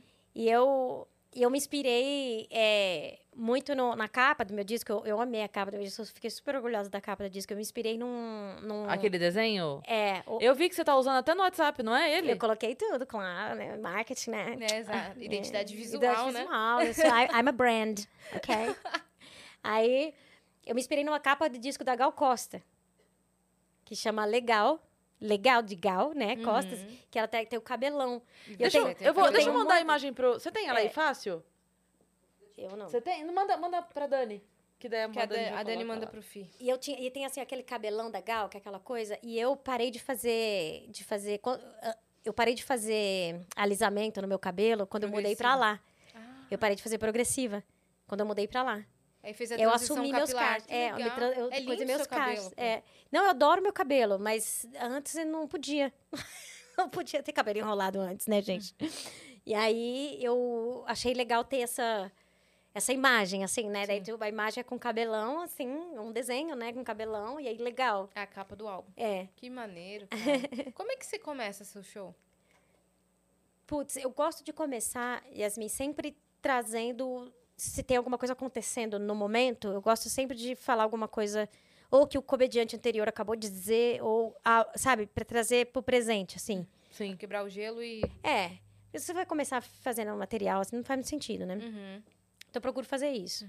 Às vezes não, às vezes eu, eu não tenho muito um jeito, assim, de começar tudo do mesmo jeito. Às vezes eu começo com material também, então depende. depe- acho que depende, eu sinto... sente é, é. Uhum. Mas, em geral, eu gosto de trazer, de trazer algo que está acontecendo agora, sabe? Se passou, se um, se um copo caiu, se alguém tá com uma blusa verde-limão, entendeu? Uhum. Eu gosto de comentar rapidamente algo que tá trazendo agora. Uhum. Uhum. Olha lá. Olha. Ai, ó. ah, Não, Que- gente, mas tá cortado. tá cortado? Tá. Acho que é. Ah, tá aqui, é do WhatsApp. Você tem no seu ali. Tenho. Ah, então pro Ah, Instagram então é mais fácil. Bota aí, aí, Fih. Fi, por favor. Nossa, que incrível, cara. Ficou linda. Ficou lindo. Ficou linda. Ilustração muito legal também. Ficou. É legal colocar também. Olha lá, é a foto Vai descendo aí. perfil. É o adolescente ali. Olha lá. Ah, legal, ali. Legal. Aqui, esse aí, ó. Nossa, adorei a, a estética. É, ô, Fih, bonito, abre né? no, Ficou, ficou. no letra também Google gostei. Imagens a referência da Gal Costa. Pra gente. Gal, Gal Costa, Costa legal. É. É. Ah, tá. Sensacional. Ok. Tá vendo ali, ó? Quando você junta o disco, a parte de frente e a parte de trás, é aquele, ó. Muito legal. Muito ah, legal. entendi o que você tá falando. Aham. Quando Aí, ó. você abre o disco, fica assim. É. Tudo. Adorei. Adorei. Você que teve ideia? Volta da Carol pra gente Sim. ver. Uhum. Ah, ok. Ok. Entendeu? A referência, é, pra quem conhece, É. Incrível. Eu faço incrível. muita questão de trazer tudo que eu posso de brasileiro, assim, elementos, assim, sabe? Sim. Eu quero muito. Você coloca É. eles no texto também? No, no seu show? Eu coloco muito. Eu coloco muito, ainda mais agora. O, o- que eu tô, eu tô criando, eu tô falando mais sobre minha vida agora. Então, eu tô falando muito sobre o Brasil, assim, Uhum. agora. O que, que o americano gosta de rir sobre o Brasil? Eu acho que é, eu acho que é mais assim, é sempre identificação, né? Comédia é, é identificação. sim. Então, eu- o que eu tento fazer é assim, por exemplo, se eu vou falar, por exemplo, eu tenho uma piada, uma história que eu conto, que eu que eu quando eu tinha, eu sou de Mato Grosso, né? Então, quando eu tinha 11 anos de idade, entrou um cara, eu tava sozinha em casa, meus pais são muito responsáveis, e entrou um, um cara pra roubar, entrou um cara em casa. E na minha casa tinha arma, tinha muita arma na minha casa, obviamente, por causa do, do trabalho do meu pai. tinha, tinha que ter arma. Que tranquilo. E, e meu pai me ensinou a atirar, eu tinha uns 9 anos de idade, né? E aí, quando esse cara entrou, eu, eu peguei uma arma e, e atirei nele. Atirei no, no, no cara, atirei, não atirei nele, mas atirei pra ele correr, e o cara correu. Então, eu tenho toda essa história. Essa história é toda. é- Essa história é muito engraçada. Eu até contei essa história no programa do Porchat. Essa história é muito engraçada, que não foi só assim, né? Eu peguei, eu segurei o cara refém por uma- uns 40 minutos, enfim. Foi uma, toda uma história, mas eu tinha 11 anos de idade. Ah, que divertido. eu tinha 11 anos de idade. Então, eu conto essa história lá. Então, assim, óbvio. Eu tava brincando de Barbie É. com 11 anos. Exato. Que monótono. Você é de Mato Grosso, né? Mato Grosso a vida é outra, gente. Mato Grosso é vida louca. E aí, eu, por exemplo, essa história é uma história muito brasileira. Uhum. Um ladrão que pula, uma, uma criança que tem arma em casa. É, se bem que no Texas também. Eu ia assim, falar isso é, agora. É legal mas assim, porque não... É, mas assim, entende? E aí eu, e aí eu, eu fico pensando, eu penso assim, ah, como que eu faço pra trazer? Então eu sempre procuro trazer pra eles. Então, como que eu conto essa história? Faço uma comparação com o filme Esqueceram de Mim. Uhum. Então, eu, eu falo que eu sou, eu sou o o Macaulay Culkin latino. e aí, então eu, eu sempre tento, eu trago um elemento deles pra falar de um elemento nosso. Uhum. Então, por exemplo, é, tem uma piada que eu fiz, ela é até nova, que eu falo. É, é, que eu falo de uma música, eu nem lembro agora, mas tipo. Do, isso, que quando eu tinha uns nove anos de idade, eu ganhei um, um concurso na escola de gincana, sabe essas coisas de gincana? Imitando a Madonna. Então eu imitei, eu fiz a coreografia do Like a Virgin, Touch for the Very Good, né? Que significa, eu, eu sou como uma virgem, virgem como se você estivesse me tocando pela primeira vez. Essa é a letra, né? Então eu, eu dancei e cantei. Então eu conto essa história e falo assim, gente, mas não é. Não, não, não foi. E eu ganhei o concurso. Eu falo, não, mas não foi escroto. Não foi pedofilia. Ninguém tava entendendo o que a Madonna tava falando. Ninguém fala inglês, entendeu? entendeu? Tipo, tá tudo bem, Aham. entendeu? E aí eu falo, ó, que vocês mandam a música de vocês pra gente, a gente tem que fazer sentido dela. Ela não faz sentido pra gente, Sim. entendeu? É igual o meme que tá rolando agora com a música do Backstreet Boys. Qual que é? Você já viu que tá rolando o meme? que. Que, é aquele Everybody, yeah, yeah. Aí a pessoa, no- enquanto tá falando Everybody, Ah. a pessoa bota uma legenda escrito assim: é, A Carol veio no Vênus. Yeah. escreve que Aí, quiser, isso, sabe? escreve Muito qualquer bom. coisa. Eu gosto. E aí é um meme com isso, e daí no final meio que deixa um silêncio constrangedor, assim. É, é, é um meme com a música do Backstreet Boys. Sim. Aham. E aí fala, qualquer absolutamente coisa cabe no Yeah. Everybody, entendeu? É, com certeza. Nossa. É isso. É. A gente precisa fazer uma trend do Vênus com, Exato. com Everybody. Tiramos a mesa? Yeah! Ela faz falta? Não. Não. Sabe o que eu ia perguntar? Como é que é o dia a dia de, um- de uma brasileira que reside nos Estados Unidos agora? Porque quando você vai como turista, deve, tudo É. deve ser lindo. Mas É. no dia a dia, deve- eu imagino que seja muito difícil pra você fazer amigos, pra você se encaixar num lugar totalmente diferente. É, é, a vida do imigrante é soli- meio solitária, né? Mas, mas eu tô em Nova York agora. Em Nova York é uma cidade que tem muita gente, e muita gente de tudo que é lugar do mundo, Uhum. né? E tem muita gente é, como eu, que trabalha com uma- um trabalho que não é muito comum, né? É, que não tem filho, que, que, né, meio que vive com um trabalho meio incomum e que não tem uma vida muito comum, sabe assim? Sim. Então tem muita gente assim lá. Então, lá eu me sinto bem. Na verdade, assim, eu me sinto bem, bem à vontade lá. Mas é diferente, porque assim, primeiro, que você faz amizade com, com alguém, a pessoa já não fala português, já é diferente. A comunicação já Uhum. não, é a mesma, não é a mesma coisa, né? Não é aqui, né? Imagina, você vai contar uma fofoca, É, não tem o mesmo tem a mesma impacto, coisa. sabe? É. Então, e assim, você não tem amigo de infância lá. Você não tem amigo que você tem que você fez há 10 anos atrás. É tudo amigo meio novo.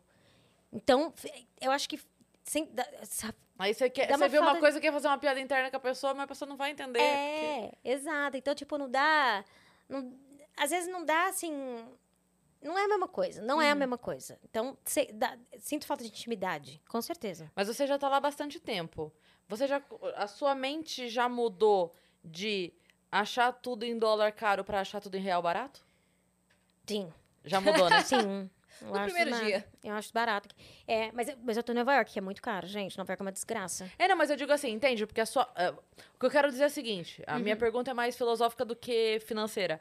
A tua mente já Aham. está trabalhando em dólar. Sim. Entende? Não Sim. fica, não fica tão Porque Sim. isso, Sim. isso, o que eu quero dizer assim, Sim. pra gente, o preço em dólar é caro. A gente fica convertendo automaticamente qualquer Isso. valor em dólar. É, eu- a, a tua mente já faz. Quando você chega aqui, por exemplo, e vai na padaria e come um misto e um pingado. Uhum. É o seu pão com ovo. Aham. É, você já faz. Meu Deus, isso aqui é só 50 centavos de dólar? É, eu, eu, eu fico. É. É. Que foda. é. É, mas é a mesma coisa. Quando a gente mora em São Paulo, se você for passar uns dias numa cidade do interior de Minas, você vai sentir a mesma coisa. Você vai achar tudo barato. Sim. Sim, não, mas eu digo. ah, a sua conversão já é o contrário. Entende o que eu quero dizer? Entendi. Da moeda. É. Hoje, a, tu- a tua moeda mãe, hoje, É. você ganha em dólar. É. Então. Não, mas eu ganho em real também, porque eu faço trabalho aqui também, né? Sim. Então eu Ah, ganho tá. nos dois. Eu ganho nos dois. Mas é, mas é, é dólar. é, eu, eu vivo em dólar. Sim. É, eu vivo em dólar mais do que em real, com certeza. Sim. É. Eu, eu tive essa sensação por pouco tempo e não alterando, mas quando a, a gente fez a viagem lá pro México, que é assustador você ver a, a conta de restaurante chegando 5 mil dinheiros. só que você vê os 5 mil e você fala, o quê? É. Um jantar! É 15 Só reais. que deu É. 80 reais pra cada um. É Exato, normal. Tipo, exato. e- era só um restaurante muito bom É. e deu 80 pra cada um, sabe assim? É, é. Sim. Mas não era, um, não era um absurdo. É, Era só um restaurante chique. É, isso. sim, com certeza. É muito, muito Mas, estranho mas, isso, né? mas, cara, Nova York, Nova York é caro. É, eu, cara, uma manga em Nova York, 7 dólares. É tipo. Uma manga? É. Não, eu fiz uma piada, coisa. É, é absurdo, gente. Cê- eles vendem aquele negocinho, um potinho assim, ó, de meio, meio abacaxi cortado, 6,50. Que? É, é um horror. Não, eu fiz, até- eu fiz uma piada até, uma piada meio nova, que tá rolando bem, que eu falo assim, ó, eu peguei a manga, 7 dólares. Eu virei a manga pra ver se tinha um selo escrito Gucci. Que, que, que, que essa, de onde que vem essa manga? Sim. Manga de marca. Imagina quando eu for comprar a blusa inteira, se só a manga tá Muito bom.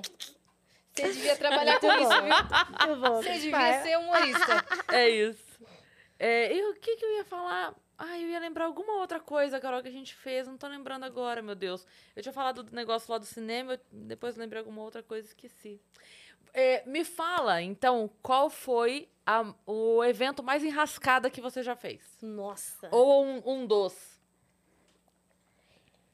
Cara, foi um evento do, do Comédia de Salto Alto. A Qual gente será? foi fazer. Ah, eu não tava ainda. Eu acho que você não tava ainda. Isso foi bem no começo. Eu acho que você não tava. Eu. A gente vai fazer esse evento, tipo, num, num hotel super chique aí. Eu não sei se era um hotel. O Silvio Santos pode ter hotel? O Silvio Santos tem hotel? Tem, Tem. Jequitimar. Jequitimar. Então Uhum, foi lá que foi lá. Guarujá. Foi esse aí. A gente, Viu? A fez- gente sabe é, exatamente é. qual é. a gente fez esse evento. Mas que- Jequitimar. o Silvio Santos pode ter hotel? Pode. Ele tá liberado pra ter. Eu, por que Se a não? mulher dele deixar, não sei. Acho que Gente, ele não foi interditado, né? Você tá impedido pode. de ter hotel. Ué, a gente deixa. Ele deu. A, Passa a no Cíntia SBT passou no mal, dia. coitada. O Hotel Jequitimar, no Guarujá, reúne. Tem essa propaganda. Ah. Jequitimar. E aí a gente fez, e, e tinha um produtor que contratou a gente tal pra fazer. A gente fez o show e beleza. A produção do cara foi bem tosca, assim, deixou a gente na mão várias coisas, assim, mas o show foi, rolou. Tava cheio. Não era o Silvio Santos. Não, não era o Silvio Santos, não Ele era. não tem nada a ver com isso. Não, Ele não tem nada a ver com isso. Não, Inclusive, o hotel é muito bom. É, ele tá- era o hotel. E assim, e o show, o cara não teve muito cuidado. Foi um produtor meio tosco, tipo, não fez a luz direito. Ficou, tu- ficou tudo meio tosco, mas rolou. A gente não ficou muito feliz com o resultado. E o cara não pagou a gente.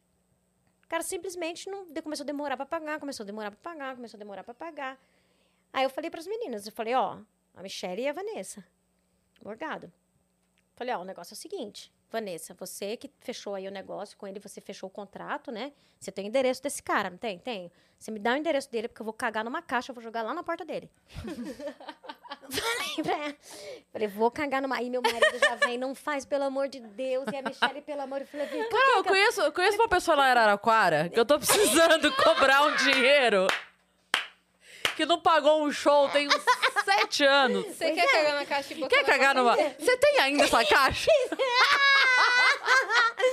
Agora você tem cidadania cana- canadense, você vai embora. Se alguém reconhecer seu cocô, você nem tá aqui mais. E aí meu marido já, pelo amor de Deus, não me caga na caixa. Esse diálogo, esse diálogo é maravilhoso. Pelo amor de Deus, você não me caga na caixa. Aí eu falei, não, eu quero cagar na caixa pra jogar na porta da casa do cara. Eu vou jogar na porta da casa dele. Aí o meu marido, não pode ser um cocô de cachorro. eu falei, não, tem que ser meu cocô, eu quero jogar. E aí... E aí, porra, daí a Michelle, não, pelo amor de Deus, Carol, não faça. E aí a Vanessa, não dou endereço, não dou. E eu, gente, vocês têm que me dar o endereço, eu tenho direito de ver esse contrato, eu tô desse... co-" E eu, foi toda uma briga, eu queria ver o endereço, não me deixaram, não me mostraram daí. Aí tá E aí. você não- ficou sem aí na caixa. ninguém recebeu dinheiro, ele também ficou sem cocô na porta. aí, aí, ó. que- Foi bom pra quem isso? Ninguém. Ai, meu. Deus. Homem, você que ficou devendo dinheiro pra Carol, que fez o evento lá no hotel do Silvio Santos, que pode ter um hotel, quero deixar isso claro. Ele pode, Ele ter um pode hotel. Você pague a Carol, tá? Que ela está vivendo em dólar agora, tá cara a vida dela. Ridículo esse cara. Nossa. Você safou de uma, meu amigo. Vocês fiquem espertos. Cocô na caixa. Não, de, cara, cara, isso é, é- Contratante caloteiro é de fuder, cara. Não, é de É fuder. de É de fuder. fuder. Esse que eu falei de Araraquara é verdade, me deve até hoje, mano. É, mano. É, acontece. Acontece muito. E tem um de Criciúma também. É. É. São os dois caloteiros É. da minha vida. É. Caramba. É. São os caloteiros já conhecidos já do meio. É. É. Não, e, e é foda, porque os caras acham que ninguém vai ficar sabendo, né? É. Não, é a primeira coisa que a gente fala um pro outro, né? Exatamente. Não faça show com fulano de tal. Porque lá não paga. É. Tem dois, tem dois pontos que os comediantes são absolutamente unidos. Dois pontos. Um é isso, de avisar quem não paga. E dois é roubo de piada. Nossa, muito. São as duas coisas que é unânime, Muito. assim, ó. A gente se une imediatamente, não tem discussão, é não, isso aí. não importa se é amigo, se não é amigo, Não viu alguém fazendo importa. a piada do outro, é na hora. É na Fulano hora, tá pá. fazendo sua piada. É. Na hora. Nossa, O cara. resto Na tem hora. discussão acerca de tudo, mas isso aí... Gente, temos uma pergunta na plataforma. Tá? Manda pra gente. É, áudio? Ah, lê pra nós, Fih, por Você favor. lê pra gente? Leio. Quem mandou foi o Brunão Souza. Salve, Brunão Brunão. Souza. E ele disse o seguinte: salve, salve, Cris, Yas, Dani, tudo show. Beijo, Brunão. Carol, você é demais. Tem algum tipo de piada tradicional é, para fora, iguais às aqui, aqui do Brasil, que são as do Joãozinho, do Papagaio, Ah, aqui boa. do Brasil? Tem algum assunto proibido lá que é permitido aqui? Beijão. Você não é a mãe da comédia, você é a inspiração da comédia brasileira. Valeu. Olha. Adorei. Muito Boa, fofo, Brunão. boa, Ótimas Brunão. perguntas. Obrigada, Brunão. É, tem, tem piada, tem piada pronta, né? Essa que a gente chama de piada pronta lá, com certeza. Tem uma, tem uma que é bem conhecida, que é knock knock, who's there? Que é tipo assim, é um formatinho, Uhum. que é tipo como se assim, toque toque, como Quem se eu é? estivesse batendo na porta. Quem é? Aí você fala, sua mãe. Aí você fala, sua mãe quem? Aí você fala, ah, sua mãe nas ondas, sei lá, você faz uma piada, aí você Uhum. faz punchline. Tem um outro, tem um outro também formato que a gente até faz em Então, jogo na de verdade, eu- é, isso seria a premissa igual o Joãozinho. O Joãozinho na escola, o Joãozinho com a professora, o Joãozinho não sei o que, seria o isso, knock. Knock, knock. Isso. Isso, ok. Isso. Tem um outro formato também que a gente até brinca muito com ele no improviso, que é, é assim, 99 coisas, por exemplo, 99 Coca-Colas entraram no bar. O, bar. o bartender falou, eu não sirvo Coca-Cola aqui. Aí a Coca-Cola pergunta, por que não? Aí a resposta do bartender é a piada. Entendeu? Não sei se ficou Sim, É. mas necessariamente a coisa tá procurando a coisa. É É, isso? qualquer coisa tá procurando. Você pode fazer essa piada com qualquer coisa. Aham. Ó, 99 é, blusas entraram, ou 99 políticos entraram, 99 cachorros entraram E eles bar. sempre estão procurando eles. E é, eu- eles sempre estão querendo beber e o bartender não quer. Ah, não, é porque Não você quer deu- servir. Entendi, é porque você deu exemplo de coca com coca. Entendeu? Você falou 99 cocas entraram no bar e pediram uma coca. Mas se forem não, não pediram 99, Coca, não. 99, no- é, n- 99 políticos entraram, no Entraram bar e no pediram bar. uma coca. não, entraram no bar. O bartender falou, não posso servir político aqui. Ah, ok. Aí o político fala, por que não? Aí a resposta do bartender é a- Uhum. o punchline. E por que Ok. 99? É, é o, for, não sei, Aham, é, o é for- é o formato. É. Porque Então- 99 é a nossa nova plataforma. NV99. NV99.com.br É verdade? barra menos. É? Muito bom, gente, tá vendo? Foi, foi a construção até aqui desse Entendeu? podcast, foi pra chegar aqui. É, Nem existe essa piada do 99, a gente combinou. Pra divulgar a nova plataforma. Se você for É. para os Estados Unidos falar 99 entrar no bar, você vai falar, what? Não, gente, é sério, vai ter que fazer, vamos, dá pra fazer uns vídeos aí, vender pra 99, aí 99. Compra É, aí uns não- vídeos da gente fazendo piada aí, pô. Então, Um, um comediante, cada um faz um punchline, ó. Já pensou? Não é? Com 99 comediantes, a gente 99 tem. comediante, 99, ó. Tá perdendo aí o marketing, ó. é, é, então, e tem também piada da loira, tem piada da... da- tem piada de tudo, de sogra, tem, igual tem aqui também. De anedota, no sentido de Anedota, anedota. é, tem anedota, Uhum. normal, né? Essas anedotas. E a outra pergunta dele era... Era se alguma coisa que era proibido lá, mas é permitido aqui fazer piada. algum assunto proibido lá. Eu acho que, principalmente do Canadá, assim, a diferença do Canadá para aqui pro Brasil, é, o canadense ele não gosta de piada maldosa com outra pessoa. Se você for fazer uma piada maldosa com uma celebridade ou com uma pessoa pública, por exemplo, essa pessoa tem que merecer, vamos dizer, é claramente um, um vilão, uma vilã, Uma persona não grata. persona não grata, ou você tem que justificar. Eles não gostam de ódio gratuito assim. Uhum. Já o brasileiro, Por exemplo, Ama. se você xingar qualquer um, pode ser a santa, a pessoa mais boazinha do mundo, que nunca fez nada pra rir. ninguém, a galera adora. se você contar lá no Canadá a sua piada de embucetar a criança, com a Gisele Bündchen. Mas é que aquilo tá muito bem justificado. Tá né? muito bem justificado. tá muito bem justificado. Nossa, eu amo tanto. Carol, eu lembro da cena. E as- assim, era, era uma construção de piada que a Carol falava. Ela, ela explicava o ódio que ela tinha da Gisele estar sempre gostosa, linda e maravilhosa. E aí, falou com a Gisele foi mãe. E dela, eh, ela justificava toda a piada e falava assim, que ela via a criança, ela tinha vontade de embucetar a criança de novo. Mas esse verbo que não existe e que é maravilhoso, era tão foda que eu lembro perfeitamente de uma vez que a gente tava no Morro de Salto Alto e veio um português fazer show com a gente, lembra? Aham. E ele tava de MC do Morro de. Salto Alto, e aí Uhum. ele entrou, chamou e tal, não sei o quê. Aí eu lembro que você entrou, fez a piada, saiu. Quando você saiu, ele voltou pro palco, ele não conseguia falar. Ele ficava assim, embucetar. e ficava rindo, rindo, rindo. E repetindo o embucetar, porque ele tava encantado com, Com o verbo. virar o... Isso! De de ter virado um verbo. E ele só ficava rindo Gente. e repetindo embucetar, e aí chamou a próxima e saiu. Gente. Eu lembro disso perfeitamente. Tem essas técnicas também lá de, de criar verbos que não existem ou criar palavras. Mais ainda, porque o termos. inglês deixa você fazer isso muito, né? Tudo em inglês pode virar. Qualquer palavra em inglês pode virar um verbo ou um nome. Qualquer palavra. Então, por exemplo. é, deixa eu pensar aqui. É, xícara. Xícara. Você pode chicarar.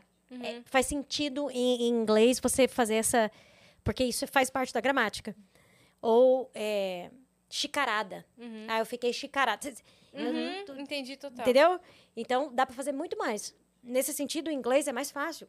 O inglês é uma língua muito mais concisa. Uhum, porque Então- a terminação da palavra é igual na maioria das vezes pra pra esse tipo de verbo quando você tá contando, né? Só Esse, botar o ing ou é, Isso. o ed no final, você, né? Já E- fica. isso, e é uma língua meio prática, assim, então tudo é mais curto. Então, isso para comédia é, é mais fácil, né? Porque você precisa de menos palavra para Pra entregar. muitos significados, entendeu? Uhum. Então, Perfeito. É. Muito legal. É. Deixa pra galera de novo onde te encontram, seu álbum, se- tudo Tem seu. especial novo? Como é que é? Deixa, tá, tá no meu álbum. O meu álbum tá em todas as plataformas, gente. Liga o Carol Zócoli, é em inglês, mas é aquele inglês com sotaquinho brasileiro, você vai entender. Tá em todas as plataformas, Spotify, iTunes, tudo. E me segue no Instagram, arroba Zócoli Carol, Z-O-C-C-O-L-I, Carol. É, TikTok também, Carol Zócoli, Twitter, Carol Zócoli e Então é Facebook. tudo Carol tô. Zócolo, exceto o Instagram, que é Zócolo e Carol. É isso? É, porque já tinha Com uma Carol dois Zócoli no Instagram. Cs e um L. Dois Cs e um L. Ok. É. E que mais tem show marcado aqui no Brasil esse tempo Tem, que você tá pra o- cá? hoje, só, hoje eu vou fazer uma participação no show do Igor Guimarães e depois eu vou lá no acústico também, fazer agora daqui a pouco. Maravilhosa. É. Então E você, você que tá fica até escutando isso, quando? corre. Eu fico até quinta só. Ah, entendi. Pra não fazer o show com a gente na sexta. Ah, sexta? Vocês têm show? Tem, do... Do Clube das Mulheres? clube. Caramba. É. Aonde? No? Beverly. Ah, Ai, Carol. Era para! tua chance. essa passagem? Ai, mas, mas eu, não, eu não ia mais ter hotel. Os caras os caras não iam pagar mais pra mim ficar.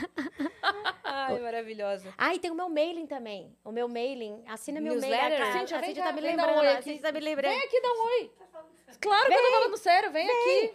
É, o meu mailing também, gente. Assina meu mailing. O mailing Olha da aí. Carol tá lá no Senta meu aí. Instagram, no meu tudo. Uai, veio aqui, tem que dar um oi. A oi, Cíntia. essa é a Cíntia Cíntia. Cirino. Isso. mailing da Carol, carolzócoli.com. Puxa o microfone pra ela falar aí, Carol. Recebe novidades, é carolzócoli.com, o mailing dela, várias novidades. Ela manda sempre, todo mês, tem uns textos engraçadíssimos. É uma interação super legal, acho que vale a pena. É Boa. isto. É isso, gente. Isso aí. Obrigada por ter vindo aí também, Cíntia. Ah, e lembrando vocês que dia 29 desse mês, lá no Clube Barbixas, às 8 horas da noite, teremos o Vênus Especial com plateia. Exatamente. É o programa que você já conhece no formato que você conhece, só que com mais convidadas. E o tema esse mês é Mulheres da Música. Então teremos várias convidadas especiais. A gente vai dar spoiler? Começa hoje. Começa hoje? Começa hoje. Dani, como é que nós estamos de spoiler? Já Saiu? saiu, o primeiro spoiler. A sombra. Saiu a sombra e a galera já tá chutando? Já teve Acertaram? gente que acertou? Já teve, já teve gente que deu o chute certo? Caramba! Isso... Cara, são muitas convidadas, tá? Então a semana toda vai sair spoiler. Já garante seu ingresso, porque os lugares são limitadíssimos e vai ser super legal. A gente ama o Vênus ao vivo com plateia. É isso. Tá certo? Muito bem. E- E vou- já vou deixar o recado também, Deixa então, que na recado. sexta-feira, Clube de Mulheres, no Beverly Hills, quem tá em São Paulo, aproveita e cola lá. É isso. É isso. Você que ficou até aqui, se inscreve no canal do Vênus pra gente chegar logo a 700 mil inscritos. E também sigam a gente em todas as redes sociais, inclusive pra participar desse chute de spoiler aí dos convidados do, do Vênus no final do mês. Arroba o Vênus Podcast em tudo. É isso. E segue a gente também nas nossas redes sensuais. E Asiacine e Cris Paiva com dois S. Muito bem. Beijo. Obrigada, Carol, por ter vindo. Obrigada, gente. Obrigada a vocês. Mary redeemed a $50,000 cash prize playing Chumba Casino online. I was only playing for fun, so winning was a dream come true. Chumba Casino is America's favorite free online social casino. You too could have the chance to win life changing cash prizes. Absolutely anybody could be like Mary. Be like Mary. Log on to chumbacasino.com and play for free now. No purchase necessary. Void where prohibited by law. 18 plus terms and conditions apply. See website for details. The voice in the preceding commercial was not the actual voice of the winner.